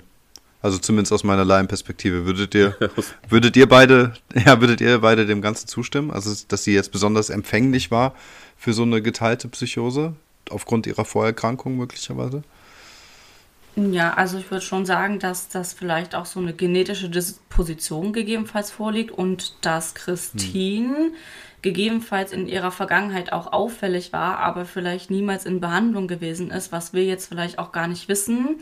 Hm. Und dass man dann bei Lea gesagt hat, okay, wir reißen jetzt hier die Leine und sagen, okay, Lea geht jetzt in Behandlung, weil es, weiß ich nicht, vielleicht auffällig gewesen war. Ich meine, Christine ist auch die Ältere, ne? Genau, ja. Genau, und die war ja auch schon vorher quasi aus dem Haus und hat als Zimmermädchen oder so gearbeitet. Vielleicht gab es tatsächlich nie den Zeitpunkt, dass es auffällig war, also so, dass es auffällig war, dass sie quasi in eine Psychiatrie gehen musste, sondern war eben schon ja. vorher aus dem Haus und es gab keinen Anlass. Und bei Lea war das dann quasi der Fall. Vielleicht hat Lea auch von Anfang an das Ganze so ein bisschen überschattet. Ähm, mhm. Was ich aber noch interessant finde, wenn man sich halt den, den Mordfall an sich anguckt, ähm, finde ich aus der Perspektive, dass Christine die ältere Schwester ist und quasi die Strippenzieherin war und Lea halt mitgemacht hat, wenn man das jetzt mal ganz plump ausdrückt, eigentlich nachvollziehbar, dass da Christine so die Oberhand irgendwie hatte als die große Schwester. Und auch wenn dieses Wahnerleben war, keine Ahnung, wir waren irgendwie mal ein Ehepaar und sind neu geboren und äh, sind jetzt irgendwie Geschwister, dass Lea da halt einfach nur gefolgt ist. Und jetzt die Frage, ob ähm, die Christine ähm, empfänglicher dafür war, oder nee, die, warte. Äh, die Lea. die Lea. Die Lea, dass sie empfänglicher mhm. dafür war, ähm, weiß ich nicht. Ich glaube einfach, dass bei Christine nicht erkannt wurde vorher. Das ist sehr gut möglich. Also tatsächlich ist das ein Fakt, den ich ähm, aufgrund meiner aufgefressenen und, ähm, Unterlagen gar nicht erwähnt habe, ähm, der da, der da gerade erwähnt wurde. Genau, Christine war im Prinzip seit sie 14 war durchgängig in Beschäftigung und dann eben, wie gesagt, auch lange Zeit bei diesem Ehepaar. Und Lea war zwar auch, seit sie 14 war, immer wieder in Lohn und Brot, wechselte aber quasi so im Halbjahrestakt ihre Arbeitgeber, weil halt immer irgendwas vorgefallen ist. Und es kann halt auch gut sein, dass das auch so eine Rolle gespielt hat, dass die Mutter, ähm, der natürlich daran gelegen war, dass das Kind äh, ständiges Einkommen hat, um sie zu unterstützen, dass die dann irgendwann gesagt hat, so, ähm, du musst jetzt äh, dich therapieren lassen, es kann nicht sein, dass du immer die Arbeitsstellen verlierst. Also einfach als aus diesem banalen Grund heraus vielleicht, ne? Und das dann bei Christine einfach nicht erkannt wurde, weil sie eben stabil arbeitete über diese hm. ganzen Jahre hinweg. Hm. Ja, sehr gut möglich. Habt ihr das, habt ihr öfter von diesem Phänomen gehört? Wie gesagt, ich habe es jetzt zweimal im True Crime Bereich mitbekommen, dass es diese geteilte Psychose gibt. Und ihr sagt, es ist eigentlich kein anerkanntes Krankheitsbild so in dem Sinne. Also wahrscheinlich ist es wirklich so ein Randphänomen, oder? Ja, also es ist auch sehr umstritten und wir beide hatten halt auch, also Mm, also ich hatte keinen Fall, den ich jetzt irgendwie in den acht Jahren kennengelernt habe. Und das erste, was mir bei Folie à deux in den Kopf kam, ist ein Album von Fallout Boy, was ich damals äh, gehört habe.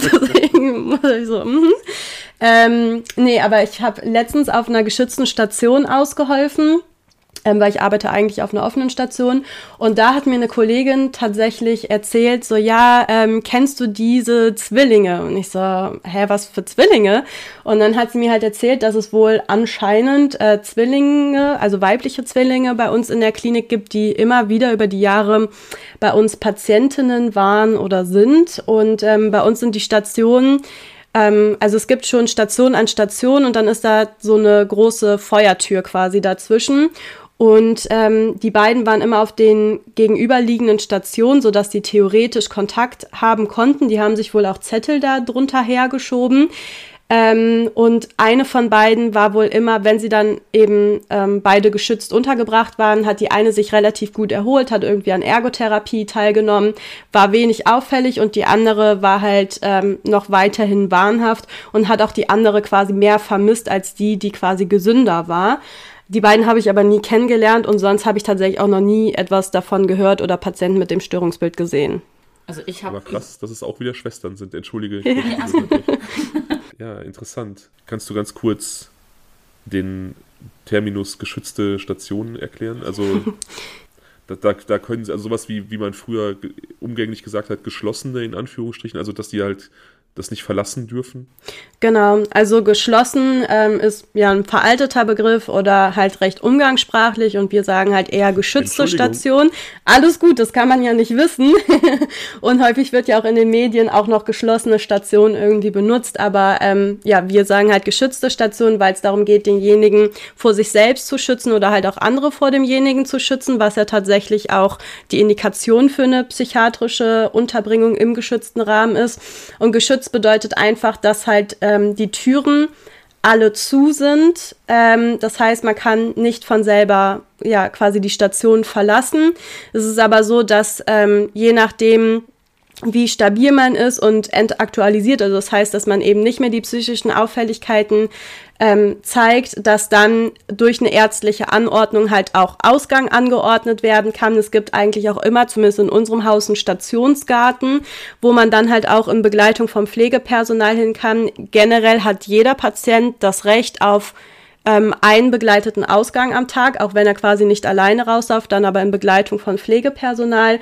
Und dann wird das halt eben peu à peu immer weiter erhöht, dass derjenige auch wieder raus kann und sich quasi frei bewegen kann. Aber sonst ist es halt eben geschützt und das bedeutet, dass die Türen ähm, zu sind und nicht freigängig äh, ähm, geöffnet werden können. Ja. Mit Türen meinst du auch die eigenen Zimmertüren oder ist es nur die Stationstür? Nein. Nur die Stationstür, nur okay. die Stationstür, genau. Dass die Zimmertür zugeschlossen wird, das ist in ähm, ja ganz, ganz akuten Ausnahmefällen. Dann muss auch ein Sichtfenster in der Tür sein. Also es sind dann eigentlich quasi Glastüren, also man hat noch so einen Rahmen, aber es ist halt ein Sichtfenster drinnen, auch mit einer Jalousie, ja. damit man ja hoffentlich noch irgendwie ein bisschen Privatsphäre halt schaffen kann. Und das ist dann eben wenn die Patienten so akut sind, dass nichts anderes halt mehr hilft, dass die ähm, total reizüberflutet sind und dass man einfach die Reize wegnehmen muss, damit die sich halt beruhigen können. Und ähm, dann gibt es das, dass die Türe abgeschlossen wird. Das nennt sich dann eben eine psychiatrische Isolation. Ähm, da muss dann aber auch einer vom Pflegepersonal halt davor sitzen muss regelmäßig Kontakt zu demjenigen aufnehmen und das muss auch alles dokumentiert werden. Also wie der Patient sich verhält, was man mit dem Patienten macht. Man muss auch häufig halt Blutdruck oder sowas messen, je nachdem, in welcher Verfassung derjenige ist ist jetzt ein kleiner Exkurs, aber ähm, wie kann man sich denn die Atmosphäre dann in so einer geschützten Station vorstellen? Also ich kann mir nicht vorstellen, dass es äh, unweigerlich immer auf Akzeptanz der Patienten äh, stößt, dort äh, eingeschlossen zu sein. Und ähm, gerade wenn man dann überlegt, dass die Türen alle offen sind und das Pflegepersonal eben auch noch dort arbeitet, könnte ich mir vorstellen, dass da relativ häufig hoher Diskussionsbedarf ist der Patienten. Aber ist jetzt, weiß ich nicht, wie, wie sieht es aus? Wie ist die Realität? Ähm, also man merkt schon den Unterschied zu einer offenen und einer geschützten Station von der Atmosphäre her, dass auf jeden Fall ähm, Diskussion, dass die Türen zu sind oder dass jemand sagt, ich will oder ich muss jetzt hier raus, die gibt es. Mhm. Aber das ist jetzt nicht etwas, was Tagesordnung ist. Also es gibt mal vereinzelte Fälle, wo man Patienten hat, die sagen, ich möchte jetzt hier raus, die haben aber beispielsweise ähm, einen richterlichen Beschluss, die dürfen nicht raus, dass man da schon immer wieder mal in ja Anführungsstrichen Diskussionen kommt, beziehungsweise mhm. man muss dem Patienten mehrfach erklären, warum darf er nicht raus, wie lange darf er gegebenenfalls auch nicht raus. Das gibt's, ähm, aber doch relativ relativ selten tatsächlich. Ja, weil es gibt auch tatsächlich viele Patienten, die sind freiwillig auf einer geschützten Station. Ja, da kommt es auch, glaube ich, stark aufs äh, Störungsbild an, weil dass die Situation quasi als bedrohlich für die wahrgenommen wär, wird oder dass sie sich ihrer Freihaupt, äh, Freiheit beraubt fühlen. Ähm, das ist halt häufig bei Patienten, die halt ähm, ja Wahnerleben haben, die einen Suchtdruck irgendwie haben ähm, aber Patienten, die suizidgefährdet sind, die äh, total depressiv sind, die irgendwie Borderline-Persönlichkeitsstörung oder so haben, da ist es häufig so, dass die von dem geschützten Raum, also dass sie sich das häufig wünschen, dass sie diesen Schutz halt eben haben, um nicht irgendwie in irgendeine Versuchung sozusagen zu kommen ähm, und dass sie dadurch total entlastet sind. Mhm. Ja. Okay. Ja, das ist, ähm, sind vielleicht auch teilweise so für euch ein bisschen banale Fragen, die wir haben, aber das ist halt so eine ganz fremde Welt natürlich. Ne? Ja, es ist total gut, dass die Fragen ja. gestellt werden, weil ich glaube, für uns ist das halt einfach so Alltag und manchmal ist man, glaube ich, selber in seiner Bubble so drin, dass man ähm, ja darüber gar nicht mehr so nachdenkt, wie das vielleicht doch auf andere wirken kann, wenn man einfach nur sagt, so ja, ich arbeite auf einer offenen Station und ich war auf einer geschützten Aushelfen. Also ja, was bedeutet das denn überhaupt? Ja, man wird so ein bisschen betriebsblind. Mhm. Ja, gut, das ist ja auch in jedem, in jedem Job so, ne? Das liegt in der Natur der Sache. Bis zu einem bestimmten Alter hatte man einfach von Psychiatrie wirklich dieses, dieses klassische Bild, so ja, ähm, ganz schlimme Zustände, da ist keiner freiwillig, Gummizelle, Zwangsjacke, ne? also mhm. wirklich so diese, diese ganz, ganz klischeehaften Sachen. Aber solche Zwangsmaßnahmen gibt es wahrscheinlich auch fast gar nicht mehr, ne? Nee. Also sowas wie Zwangsjacken gibt es gar nicht mehr was es jetzt, ja, wenn man es jetzt vergleichsweise sieht, ähm, es gibt Fixierungen. Das heißt, bedeutet, ein Patient wird am Bett an den Handgelenken, an den Füßen und ja, im Schritt praktisch fixiert, also fünf Punkt fixiert und wird dadurch auch in der Bewegung eingeschränkt oder auch bewegungsunfähig gemacht ja, das ist jetzt so, ja, also früher gab es Zwangssachsen, das gibt es jetzt heute nicht mehr. Also Fixierung gibt es, aber das ist wirklich so das allerletzte Mittel der Wahl. Also mhm. wenn wirklich jemand, ähm, ein Patient droht, entweder jemanden etwas anzutun oder sich selber etwas anzutun, beispielsweise sich suizidieren möchte, ähm, sich stark selber verletzt, beispielsweise immer wieder den Kopf an die Wand haut oder jemanden körperlich angegriffen hat, dann wäre das beispielsweise ja das letzte Mittel der Wahl. Genau, wenn nichts anderes mehr hilft. Also wenn derjenige ja. verbal nicht mehr erreichbar ist, wenn er keine Medikation einnehmen genau. möchte, wenn der Erregungszustand einfach so stark ist, dass halt nichts anderes mehr geht. Und aber auch da ist es so, da muss halt jemand vom Pflegepersonal dann dabei sein. Es muss alles alle 15 Minuten lang dokumentiert werden. Man muss einen Richter dazu holen, genau. der das Ganze quasi noch anordnet. Und äh, da gibt's halt auch gewisse Einschränkungen, dass man das halt überhaupt darf, weil es ist auch rechtlich gesehen halt eine Einschränkung, äh, ein Eingriff in die Freiheit, ja. ins Freiheitsrecht. Und ähm, das muss halt angeordnet werden. Das kann man jetzt nicht einfach mal so machen. Hm. Ja, okay. Ja, ja, klar. Und um, um dieses Klischeebild aus meinem Kopf zu kriegen, irgendwie so speziell präparierte Räume, dass die Leute sich nichts antun können, das gibt es wahrscheinlich auch nicht mehr. Ne? Also diese Gummizellen. Also es gibt keine Gummizellen. Ähm, was es gibt, sind halt weiche Zimmer oder Timeout-Räume. Das sind schon sehr reizarme Räume, also sehr in sehr hellen Farben, meistens tatsächlich auch weiß.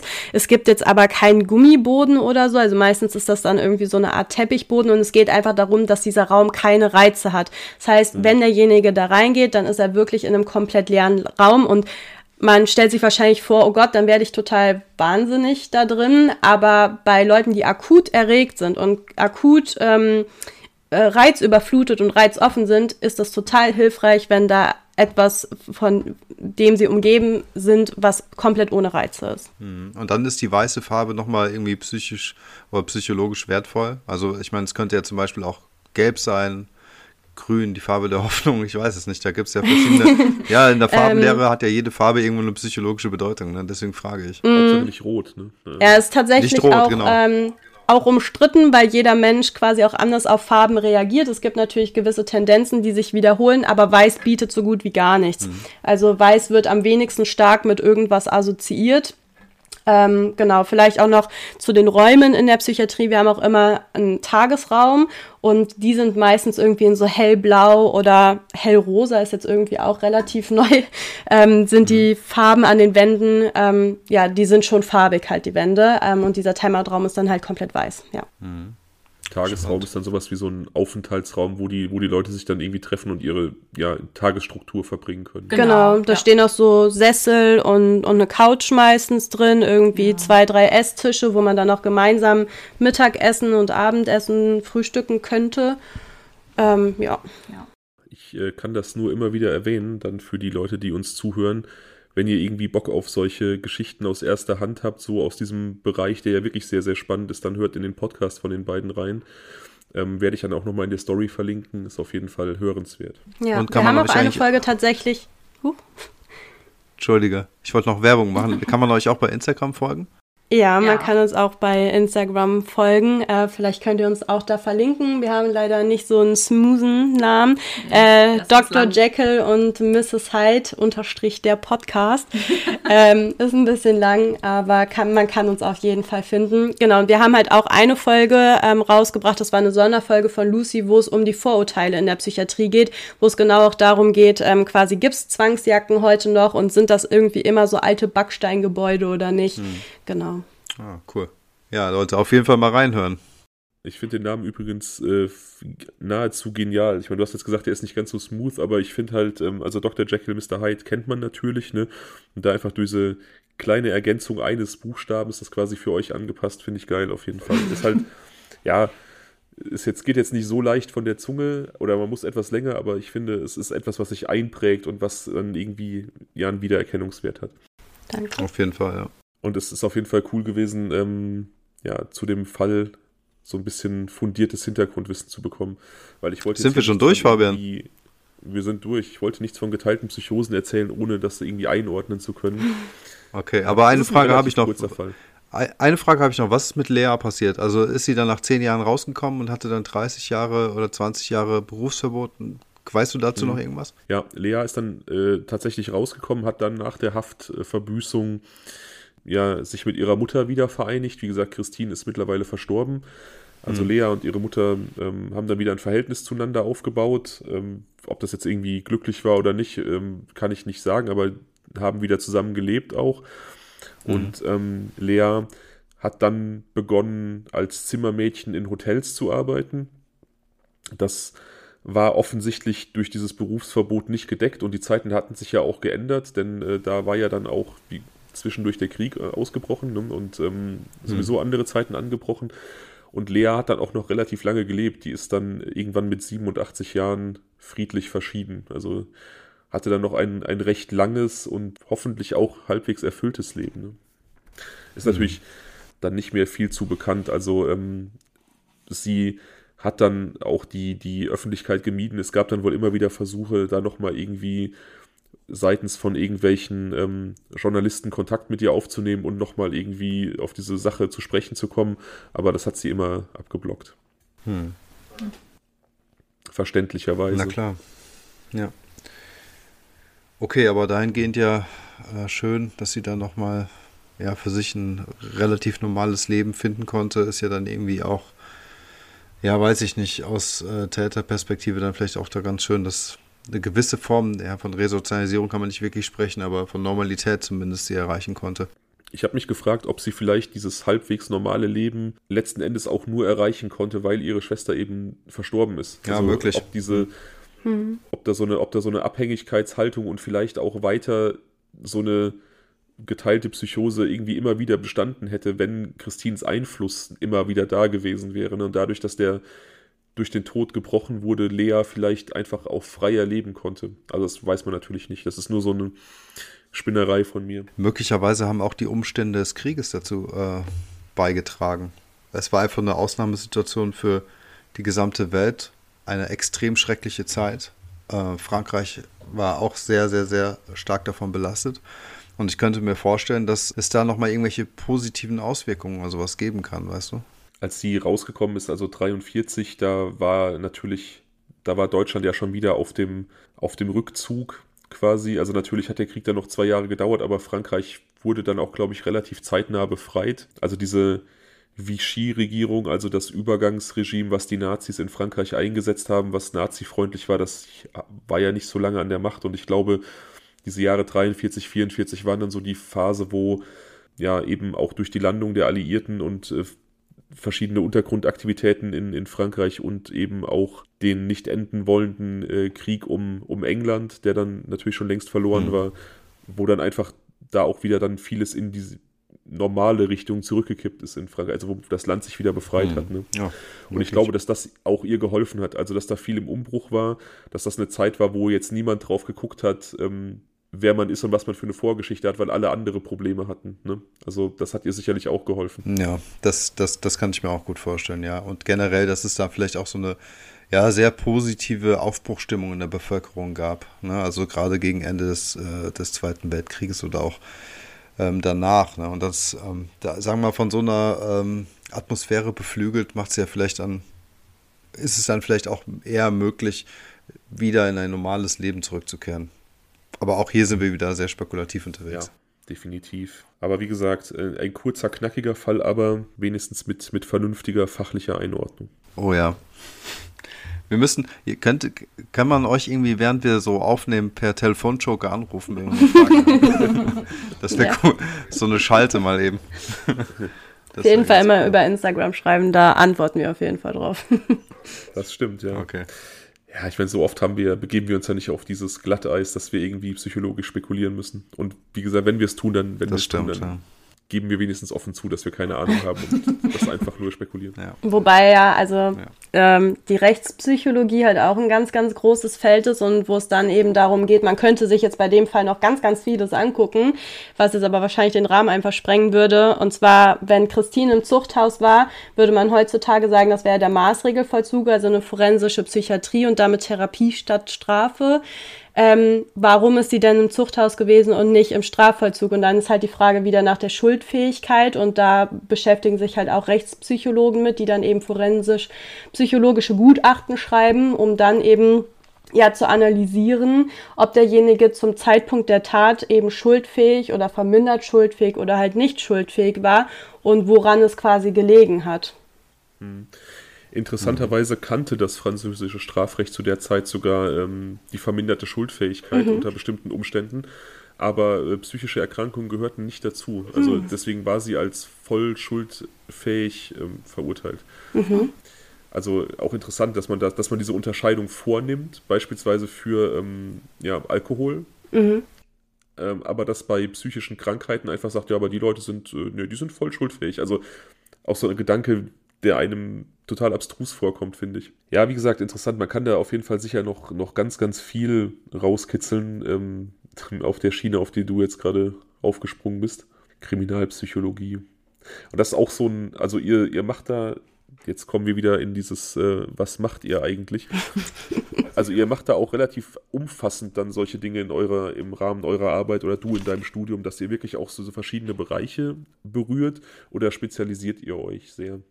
Also ich glaube, das ist eher eine Spezialisierung von Lucy und mir. Also bei mir an der Uni gibt es zum Beispiel Rechtspsychologie gar nicht, aber ähm, ich habe halt versucht, meine Praktika in dem Bereich eben ja zu suchen und auch ähm, absolvieren zu können. Und Lucy hat ja auch für sechs Monate, glaube ich, ne, in einer forensischen Ach, ja forensisch-psychiatrische Station halt gearbeitet und wir beide haben das auch in der Ausbildung gemacht, einfach weil es uns halt interessiert hat. Aber es ist ähm, ein spezifischer Bereich, schon auch ein sehr großer und umfassender Bereich, aber ähm, nichts, was quasi generell so ähm, ja im Studium oder auch in der Ausbildung großartig ausgelegt wird. Da wir in einem True Crime Podcast sind, Stichwort Forensik, Unterscheidet sich die Arbeit in so einem forensischen Bereich von, von dem, was sie jetzt macht? Oder geht man mit einem mit anderen Hintergedanken an die Arbeit? Sieht man die, die Patienten irgendwie anders, weil man weiß, dass die nicht wegen Problemen da sind, sondern wirklich konkret wegen Straftaten? Ähm, also ich kann für mich persönlich sprechen, dass ich die Patienten nicht anders angesehen habe. Das waren für mich genauso Menschen mit einer Erkrankung wie jetzt nicht im, in der forensischen Abteilung. Und ähm, das Arbeiten, das war schon auf jeden Fall ganz anders. Also ich komme ja eigentlich aus dem Suchtbereich und ähm, ja, Sucht und dann Forensik, das waren schon zwei verschiedene Welten. Ähm, aber ich sage jetzt mal von dem Klientel her, von den Patienten her, haben die sich jetzt nicht großartig unterschieden. Das waren genauso Menschen, die waren nicht großartig anders, die waren jetzt nicht schlimmer, gefährlicher, aggressiver. Ähm, aber einfach die Arbeit, die geht einfach, ähm, ich sage jetzt mal im Suchtbereich, die Patienten sind bei uns nur von kurzer Dauer da, zwei bis drei Wochen, mehr nicht. In der Forensik sind die über Jahre hinweg da. Das bedeutet, man ähm, arbeitet einfach viel intensiver therapeutisch, auch gerade im pflegerischen Bereich. Ähm, man verbringt viel mehr Zeit mit dem Patienten und man hat auch viel mehr Zeit für den Patienten jetzt als im Suchtbereich. Das war dann halt, man hat für den Patienten in der Sucht zwei bis drei Wochen Zeit, sich um den zu kümmern, den, ich sag mal, ein bisschen aufzubauen, jetzt so äh, grob gesagt. Und in der Forensik geht es halt wirklich um Resozialisierung, um Therapie, ähm, ja, um Neuerlernen, um Wiedererlernen, um Eingliederung in die ähm, Gesellschaft. Und das ist halt ein intensiver, langer Prozess und ja, das ist schon eine mhm. deutlich unterschiedliche Arbeit. Aber im Suchtbereich ist auch der Frustfaktor recht hoch, glaube ich. Da sieht man die Leute sehr oft wieder. Die sind sehr kurz da, aber dann dafür öfter häufig, ne? Ja, das schon. Ähm, muss nicht unbedingt sein, aber das auf jeden Fall tatsächlich, ja. Das ist zum Beispiel auch so ein Punkt, nochmal zu dieser Eingangsfrage, könnte ich das da, könnte ich nicht arbeiten, weil ich einfach das so frustig finden würde, wenn man jemanden dann auf einen guten Weg schickt und der kommt dann einfach wieder, da würde ich mich wahrscheinlich persönlich beleidigt fühlen, dass der es einfach nicht hinbekommt. Und das ist natürlich auch ganz, ganz falsch. Ne? Ja, das ist natürlich auch ein sehr komplexes Störungsbild mit Klar. Suchterkrankungen. Das ist auch, also entweder man kann es oder man kann es nicht. Und man will es oder man will es nicht. Das ist auch, ja, also entweder ja oder nein. Dazwischen gibt es halt nichts. Ne? Ähm, ich kann damit ganz gut, ich kann auch mit dem Störungsbild ganz gut eigentlich. Und ich persönlich empfinde es auch nicht als sehr frustrierend, wenn ich jetzt einen Patienten zum zehnten Mal wiedersehe. Ähm, weil die Suchterkrankung ist nicht das Einzige, was der mit sich bringt. Das ist halt so ein ganzes Konstrukt drumherum, ähm, wie zum Beispiel Depression oder auch eine andere, äh, auch ein anderes Krankheitsbild, was nicht unbedingt was mit Psychiatrie zu tun hat. Das sind halt alles ganz viele Sachen wie so ein Zahnrad, die ineinander greifen und deswegen ist das für mich nicht so frustrierend. Es ist halt einfach, okay, der oder diejenige hat es halt nicht geschafft. Wir machen es jetzt nochmal. Das ist natürlich auch eine viel differenzierte und professionellere Sicht auf die Thematik als mein. Ich bin persönlich beleidigt, aber ähm, ja, auf jeden Fall. Wie gesagt, ich, ich, mich würde es, glaube ich, wirklich sehr frustrieren, aber ich, ich finde es super interessant. Ich könnte jetzt hier noch drei Stunden weiter tatsächlich über so psychiatrische Geschichten, über eure Erfahrungen, eure Tätigkeitsbereiche sprechen. Das ist echt mal, ja, mal was ganz anderes. Sehr, sehr cool. Daniel, du nichts so zustimmt. Was, äh, hast du noch irgendwas auf dem Herzen? Mm -mm, gar nicht. Ich finde es auch, auch, auch sehr spannend, aber merke einmal mehr, dass es halt beruflich überhaupt nichts für mich ist. Also ich finde das total gut und Hut ab, Chapeau, dass ihr sowas macht. Und äh, gut, ihr habt das Interesse, ihr habt da die Begabung und äh, die Professionalität und deswegen macht ihr das. Und ich bin davon überzeugt, dass ihr das richtig großartig macht. Ähm, aber ich glaube für mich, ich kannte das glaube ich nicht. Ja. Aber Leute, postet uns doch mal, schreibt uns mal, um mal hier noch mal ein bisschen die Instagram-Werberolle äh, äh, Trommel zu, zu, zu, zu, zu, zu schlagen. Ähm, wie seht ihr das denn? Könntet ihr euch das vorstellen? Und wie findet ihr überhaupt den Fall? Schreibt uns gerne. Genau. Ja, und jetzt sehe ich dir natürlich an, ich hab's, du hast es ja vorher, konntest du ja schon die, die Hufe kaum stillhalten, du willst zum Was wäre wenn springen, ne? Das ist immer das. Es fällt mir, wie jedes Mal ist es halt so ein bisschen, ich habe jetzt hier so ein bisschen die, äh, äh, die Komikerkarte gezogen, weil wir jetzt gerade hier komplett äh, in so eine medizinisch-psychologische äh, Schiene gedriftet sind, das jetzt hochwissenschaftlich gemacht haben. Und jetzt muss ich halt so ein bisschen Entertainment auch noch ein bisschen machen. Es geht nicht anders. Und starten würde ich aber gerne mit unserer neuen Kategorie. Ach ja. Dislike. Mhm. Dislike. Wie war genau der Subtitle? Dislike. Ohne ähm, dich ist das Leben besser das oder wäre das Leben besser? Genau. Dislike, ohne dich wäre das Leben besser. Also es geht um Dinge im Leben, die euch oder uns alle gar nicht gut gefallen. Und ähm, ja, ich weiß nicht, wer möchte denn von euch anfangen? Jeder darf eins ich muss nennen. Ich noch meine Gedanken dazu ordnen. Ähm, ich lasse gerne jemand anderem den Vorteil, Ladies First und so, wenn überhaupt äh, die beiden da was gefunden haben. Äh, ja, also mir fallen sehr viele Dinge ein, aber was mir jetzt so als erstes in den Sinn kam, Stau. Ich hasse Stau.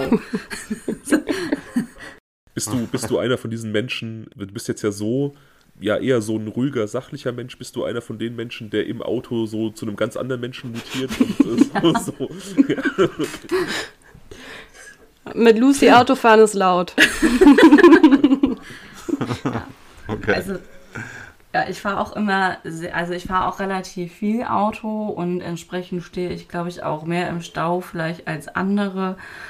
Und ich kriege jedes Mal einen Affen. Jedes Mal ist irgendwas, ist wieder eine Baustelle, ist wieder, die Leute können sich nicht richtig einordnen, ist wieder, äh, ich hatte auch schon mal Leute, die eine Panne hatten, die locker ihr Auto noch auf den Seitenstreifen hätten fahren können, bleiben aber auf der mittleren Spur stehen und es ist so eine unfassbare Lebensverschwendung. Ich, äh, nee, ich kriege jedes Mal eine Krise. Ich hasse es. Also ich war, ich war auch Jahre, ich war jahrelang Berufspendler und ich kann es ja benennen, ist ja vollkommen egal. Kreuz, Köln, Ost ist die Hölle, Leute. Also falls ihr, also wirklich, da ist quasi Stau vorprogrammiert. Also da muss man eigentlich mit einem Helikopter kommen, damit man das irgendwie umgehen kann. Also das ist die Hölle. Ich verstehe dich. Hölle. Was ist bei dir, Daniel? Was dislikest du? Bei mir? Also du hattest letztes Mal die Arschlochwände, ah. ich habe es ja heute im Schnitt nochmal gehört. Mhm. Ja. Was ist es diesmal? Ja, genau. Also vielleicht für euch beide Arschlochwände sind Wände, in die Schrauben entweder total, die flutschen so durch oder sie gehen gar nicht rein. Das kann ich überhaupt nicht leiden. Aber okay. ähm, kennt ihr, ne? Okay, ich habe was anderes mitgebracht. Ist eine ähnliche Kategorie ähm, und ich glaube, es wird vielen von euch da draußen ähnlich gehen wie mir. Aufkleber, die nicht abgehen. Kennt, mhm. kennt ihr das? Wenn man irgendwelche Produkte kauft, irgendwelche Boxen, irgendwie so ein Kram, irgendwas und irgendwelche, ich weiß es nicht, die haben wahrscheinlich die günstigen Rollen geholt oder so, die kleben die da drauf und die gehen einfach nicht ab und man kommt nicht drum herum, als dass man irgendwie mit Nagellackentferner rangehen muss und so. Und das sind so Dinge, die treiben mich zu Weißglut. Da bin ich ähnlich laut wie Lucy im Auto, wenn Stau ist. Ja, auch das kann ich äh, durchaus unterstreichen, unterschreiben ich habe immer so tausend Sachen im Kopf bei der Kategorie und will dann manche nicht nennen, weil ich niemandem auf den Schlips treten will und, äh, oder andere will ich mir noch aufheben. Ich glaube, mein, mein Dislike des Tages, auf jeden Fall, weil es heute tagesaktuell ist, sind ähm, asoziale Hundebesitzer. Weißt du, wenn ich mit meinen Hunden rausgehe, dann habe ich immer so Tütchen in meiner Hosentasche. Wenn die Damen dann irgendwo hinkacken, dann räume ich das ganz brav weg und äh, wenn kein Mülleimer in der Nähe ist, dann laufe ich mit diesem Tütchen voller Hundescheiße durch die Gegend, bis ich einen Mülleimer finde, was nicht so angenehm ist. Aber viele machen das einfach nicht. Und heute bin ich in Gedanken durch die Stadt gelaufen und in so einen richtig riesigen, dampfenden Haufen getreten.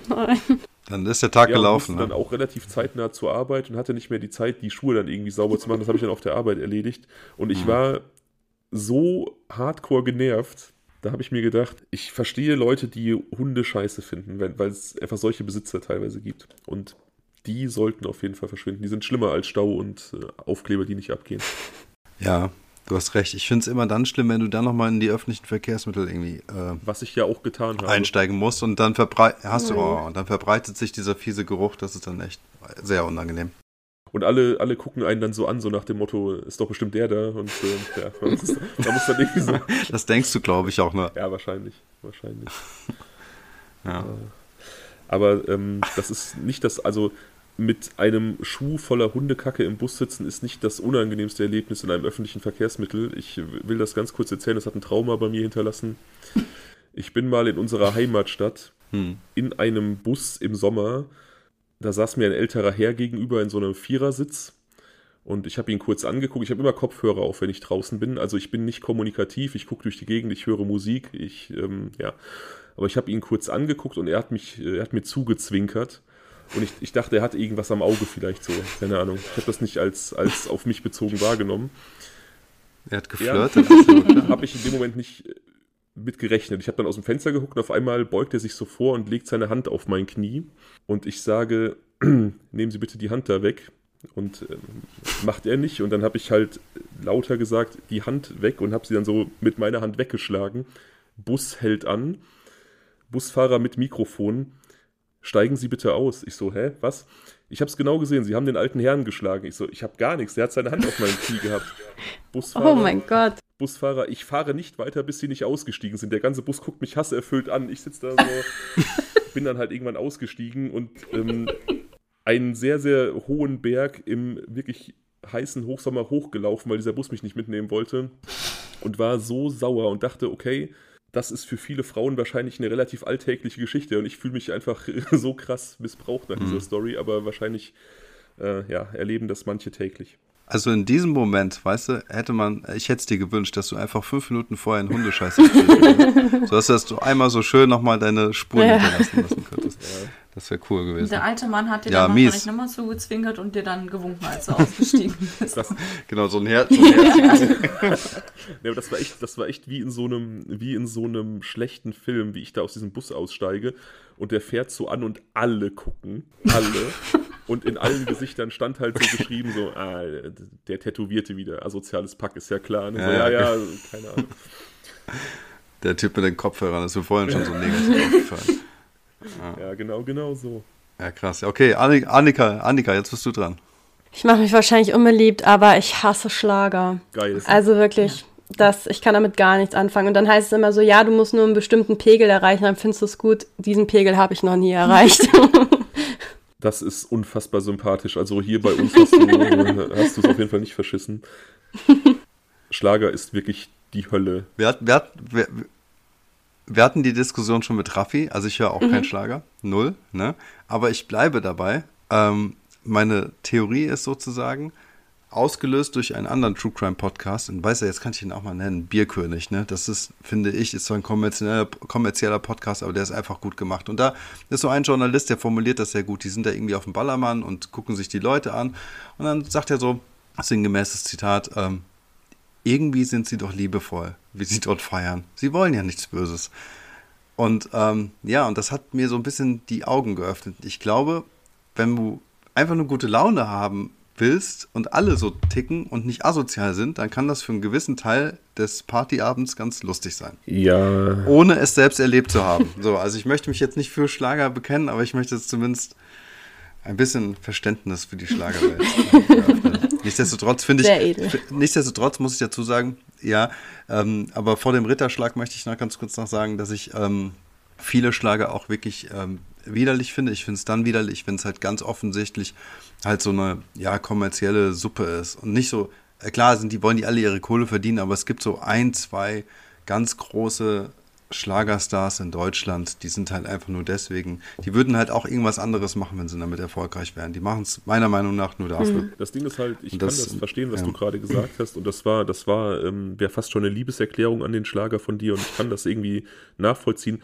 Aber ich will das auch gar nicht erleben, ja. Also ich möchte da, ich bin froh, dass mir das bisher erspart geblieben ist und ich da bin ich auch gerne engstirnig und ich sperre mich da auch. Und das Ding ist halt, verstehe, dass Menschen das gerne hören. Ich kann mir das rational erklären, aber für mich ist das einfach Musik ohne Seele. So, das ist halt, ähm, aber wie gesagt, es ist nicht böse gemeint, wer da gerne Schlager hört. Geschmäcker sind Gott sei Dank verschieden, hört das bitte weiter. Ich höre es halt auch jeden Tag zwangsläufig. Wie gesagt, Wohnhaus für Menschen mit Behinderung, da wird sehr viel Schlager gehört. Also ich bin da, ich bin Experte, ohne es zu wollen. Und habe auf der Arbeit natürlich nie den Pegel, um es geil zu finden. Ne? Das ist gut so. Ähm, wie oft hast du einen Ohrwurm? Selten, Gott sei Dank. Ähm, aber es gibt, es gibt eine, es gibt hier so eine lokale Kölner Schlagersängerin, die kannte ich vorher gar nicht, die kenne ich jetzt absolut auswendig, weil ein Bewohner von mir, ähm, ja, der ist so ein bisschen verliebt in die und der hat auch irgendwie acht Millionen Fotos mit ihr und von ihr und alle, alle CDs und ähm, boah, wenn ich diesen Namen schon höre, dann kräuselt sich schon alles bei mir, egal. Gehen wir schnell zum Was wäre wenn über. Es ist äh, Antwort C diesmal gewesen. Oh, die Antwort C. Okay. Also, Moment, jetzt muss ich kurz auf meiner schlauen Liste einmal nachschauen. Ich möchte ganz kurz, während ich nachschaue, ähm, noch erwähnen, dass ich die neue Kategorie über alles liebe. Ich finde sie sehr gut. Ich werde meine Antworten auch sukzessive steigern. Ich habe jetzt harmlos angefangen, aber ich habe noch ganz viel im Petto, was ich hasse. Echt? Also ich muss sagen, das mit den, mit den Aufklebern, das war bei mir schon fast so, also auf Top 5, so nach dem Motto 100 Leute haben wir gefragt. ja, das war schon relativ weit oben bei mir. Ähm, aber ich glaube, da gibt es noch mehr. Also C war es, ja? Also, weiß ich, vor ein paar Jahren übrigens hätte ich auf diese Kategorie geantwortet. Es gab mal so einen gemeinsamen Bekannten aus unserer ja. WG-Zeit und der Daniel hat den so eine Zeit lang immer in sein Zimmer, also Daniel hat tagsüber gearbeitet und hat diesen gemeinsamen Bekannten dann immer in sein Zimmer gelassen, damit der da Bewerbungen schreiben konnte, weil er das zu Hause nicht hingekriegt hat, weil seine Frau so ein Drachen war. Ja. Und, und vor einigen Jahren hätte ich auf die Frage, was hast du, ohne dich ist das Leben besser, diesen Typen geantwortet, weil der mir das Leben so zur Hölle gemacht hat, weil das so eine anhängliche Made war. Aber und du warst nie da. Du hast den immer reingelassen und ich musste die Scheiße dann ausbaden, ja. Also du hattest die Luke, du hattest, du hättest zumachen ja können von oben. Wir hatten ja, der, Weg. der hat den Zaunpfahl mit der zunen Tür ja auch nicht verstanden. Das war nicht egal. So, Kategorie C ist es jetzt. Okay. Okay, Kategorie C. Also, liebe Leute, und die Frage geht an euch alle drei. Ich fange mal an mit Lucy. Was wäre, wenn wir bereits einmal gelebt hätten? Schönes. Und jetzt kannst du frei raus. Schönes Szenario. Dann wären wir mit unseren Schwestern ja. verheiratet gewesen, vielleicht. Möglicherweise. Du könntest jetzt, äh, ja, wenn du nicht, du kannst auch weitergeben, wenn dir jetzt so ad hoc nichts einfällt. Das ist auch vollkommen okay. Haben wir in dem Szenario schon mal gelebt und haben noch die Erinnerungen an das vorherige Leben oder haben wir einfach mal gelebt? Der Kreativität sind keine Grenzen gesetzt. Also ihr könnt das so beantworten, wie ihr wollt. Also schon mal gelebt zu haben mit der Erinnerung an diese vorherige Existenz würde ich irgendwie spannend finden. Einfach, einfach mhm. weil ich es interessant finde, wie sich so die Leben von verschiedenen Menschen generell so unterscheiden, auch jetzt im Hinblick auf Empfindungen, auf wie man so durchs Leben geht und dann eventuell am eigenen Leib zu erleben, wie die eigene Existenz verschiedene Erleben des Leben durchläuft, ähm, würde ich, glaube ich, ziemlich cool finden. Mhm. Und ähm, abgesehen davon ist es halt immer schön, ich meine, wir sind jetzt auch keine 20 mehr, wir sind jetzt auch schon ein bisschen älter, wenn man auf so einen Erfahrungsschatz zurückblicken kann und hat irgendwie Dinge erlebt, hat so eine gewisse Lebenserfahrung aufgebaut und die hätte man dann ja quasi doppelt. Also man hätte die, die jetzige und die, die man schon mitbringt. Mhm. Ansonsten würde das, glaube ich, nichts ändern. Mhm. Ja. Was denkst du? Ähm, ja, ich sehe das ähnlich wie du. Äh, ich glaube, wenn du es nicht weißt, ist es, was man nicht weiß, macht einen auch nicht heiß. Ne? Dann ist es, dann ist es halt so. Kannst du nicht ändern. Ich glaube, spannend wird es erst dann, wenn du es wirklich weißt und wenn du halt ähm, Erfahrungswerte mitbringen kannst, beziehungsweise ähm, ja, oder halt diese ganzen ähm, äh, dass du Geschichte live erlebt hast. Ne? Also es kann ja alles Mögliche sein in so einem Szenario. Und das finde ich halt auch irgendwie spannend. Es ist ja nicht gesagt, dass es quasi immer so ein fortlaufender Kreislauf ist und äh, quasi dann im gleichen Jahr, in dem du ähm, gestorben bist im ersten Leben oder im vorher vorangegangenen Leben dann eben auch geboren wirst, sondern halt, dass es möglicherweise 500 Jahre davor war oder sowas. Dieses Konzept, und, ähm, dieses Konzept von immer wieder Geburt und immer wieder ähm, immer weiterleben auch irgendwie gruselig ist. Ne? Also ich finde, unser Leben wird ja auch dadurch wertvoll, ja. dass es eine Endlichkeit hat. Und ähm, ich habe es ganz oft schon gedacht, entweder bei diesem Film Highlander, wo die Leute einfach nicht sterben können, oder auch bei diesem Wiedergeburtsgedanken im Buddhismus. Eigentlich wäre es total furchtbar, wenn man immer wieder geboren wird, immer wieder da ist. Aber dein Vater hat mal was zu mir gesagt, als mhm. wir uns relativ frisch kennengelernt haben. Ja.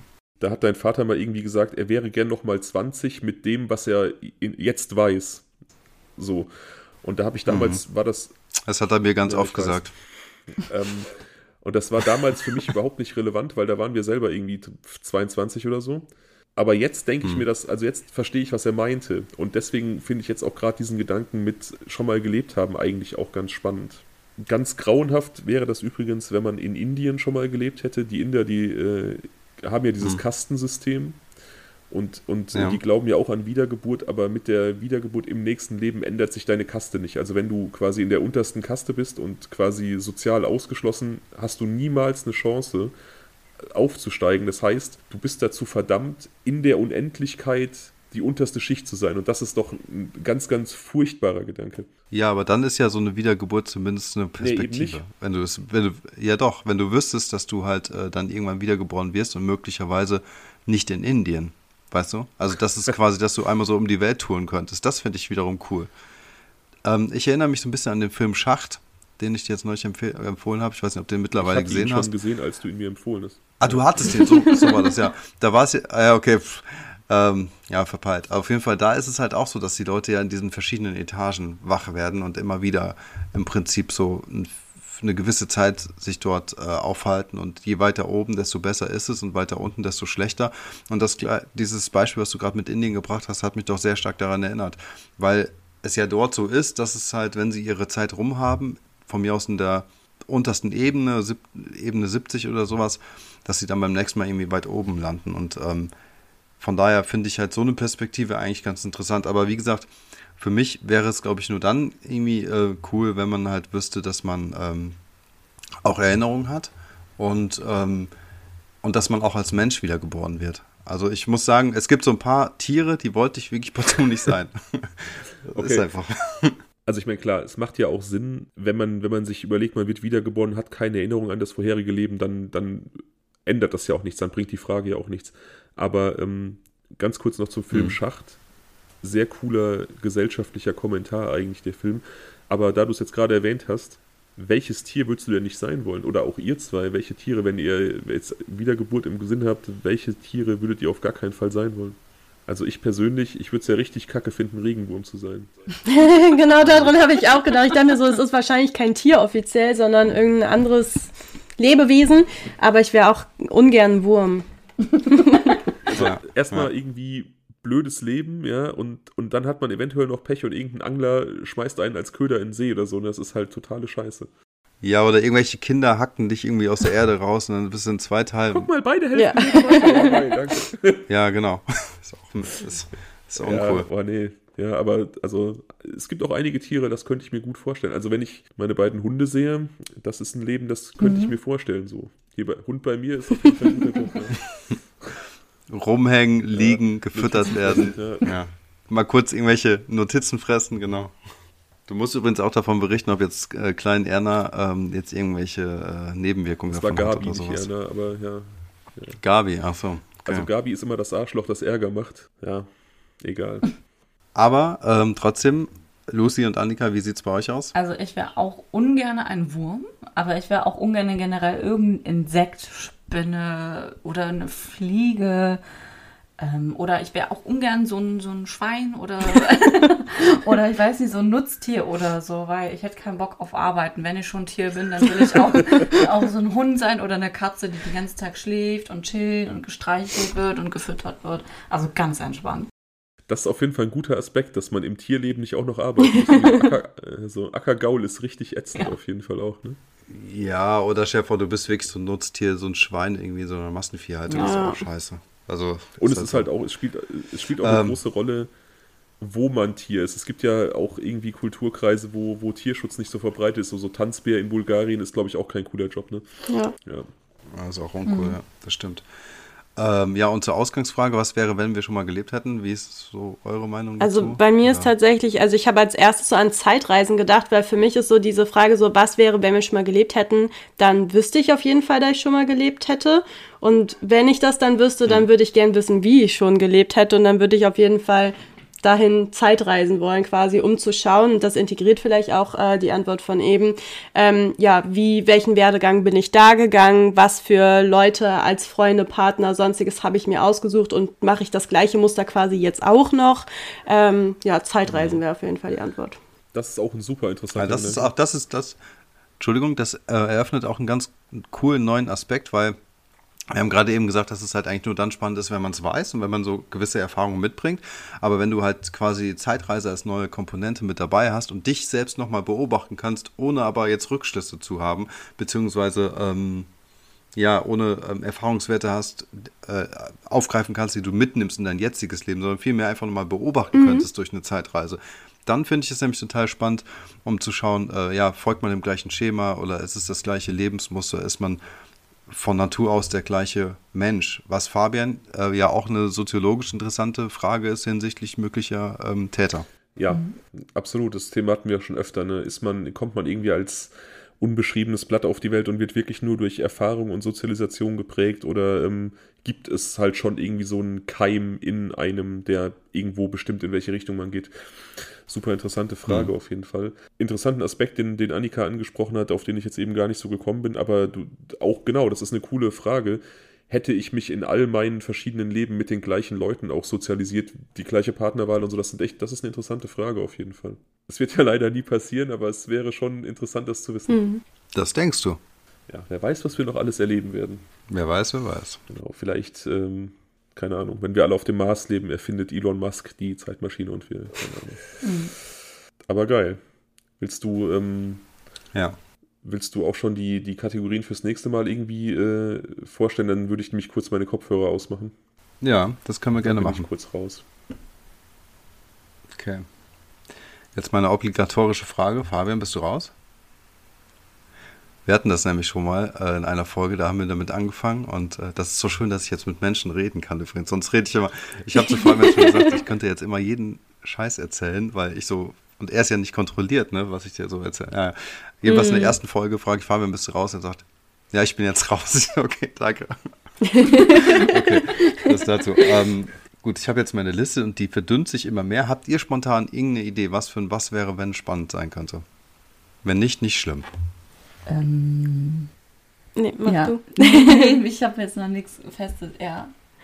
Ähm, vielleicht irgendwie, also was wäre, wenn er irgendwie ein Fabelwesen oder sowas wäre. Also was wäre er dann für eins, wenn man das irgendwie so ummünzen kann? Also irgendwie hat mich das Ganze jetzt mit dem Wurm und sowas äh, dazu inspiriert, zu überlegen, was wäre er denn für ein Fabelwesen oder was für eine Superkraft hätte er gerne? Also was wäre, wenn du XY Superkräfte, Superkraft Superkräfte hatten wir so. schon mal, aber das mit, aber, aber Fabelwesen nicht. Das finde ah. ich gut.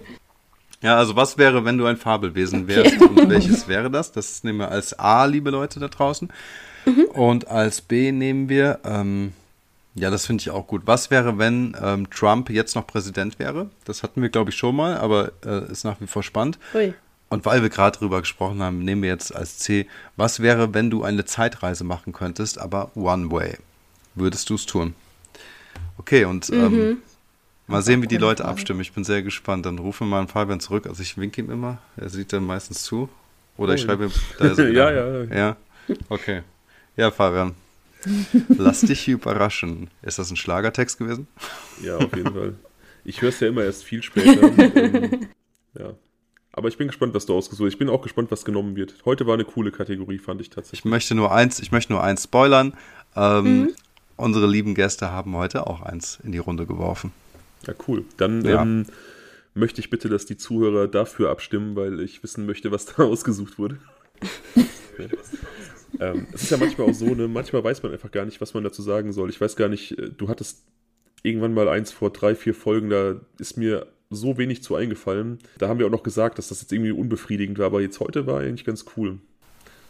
Ja, ich weiß noch, was du meinst. Ähm, es ist auch manchmal echt schwierig. Ne? Du bist ja echt, ja, so, ähm, so spontan erwischt und du weißt ja auch, ne, also es ist manchmal, man merkt ja selbst auch, dass es so sehr schwierig ist, sich ähm, im kurzen Moment irgendwie, was wäre, wenn, Fall überhaupt auszudenken und dann halt äh, darauf zu antworten, ist noch viel schwieriger. Von daher habe ich da komplettes Verständnis. Aber nichtsdestotrotz musst du auch verstehen, dass wir uns mit gewissen Antworten hier nicht zufrieden geben können.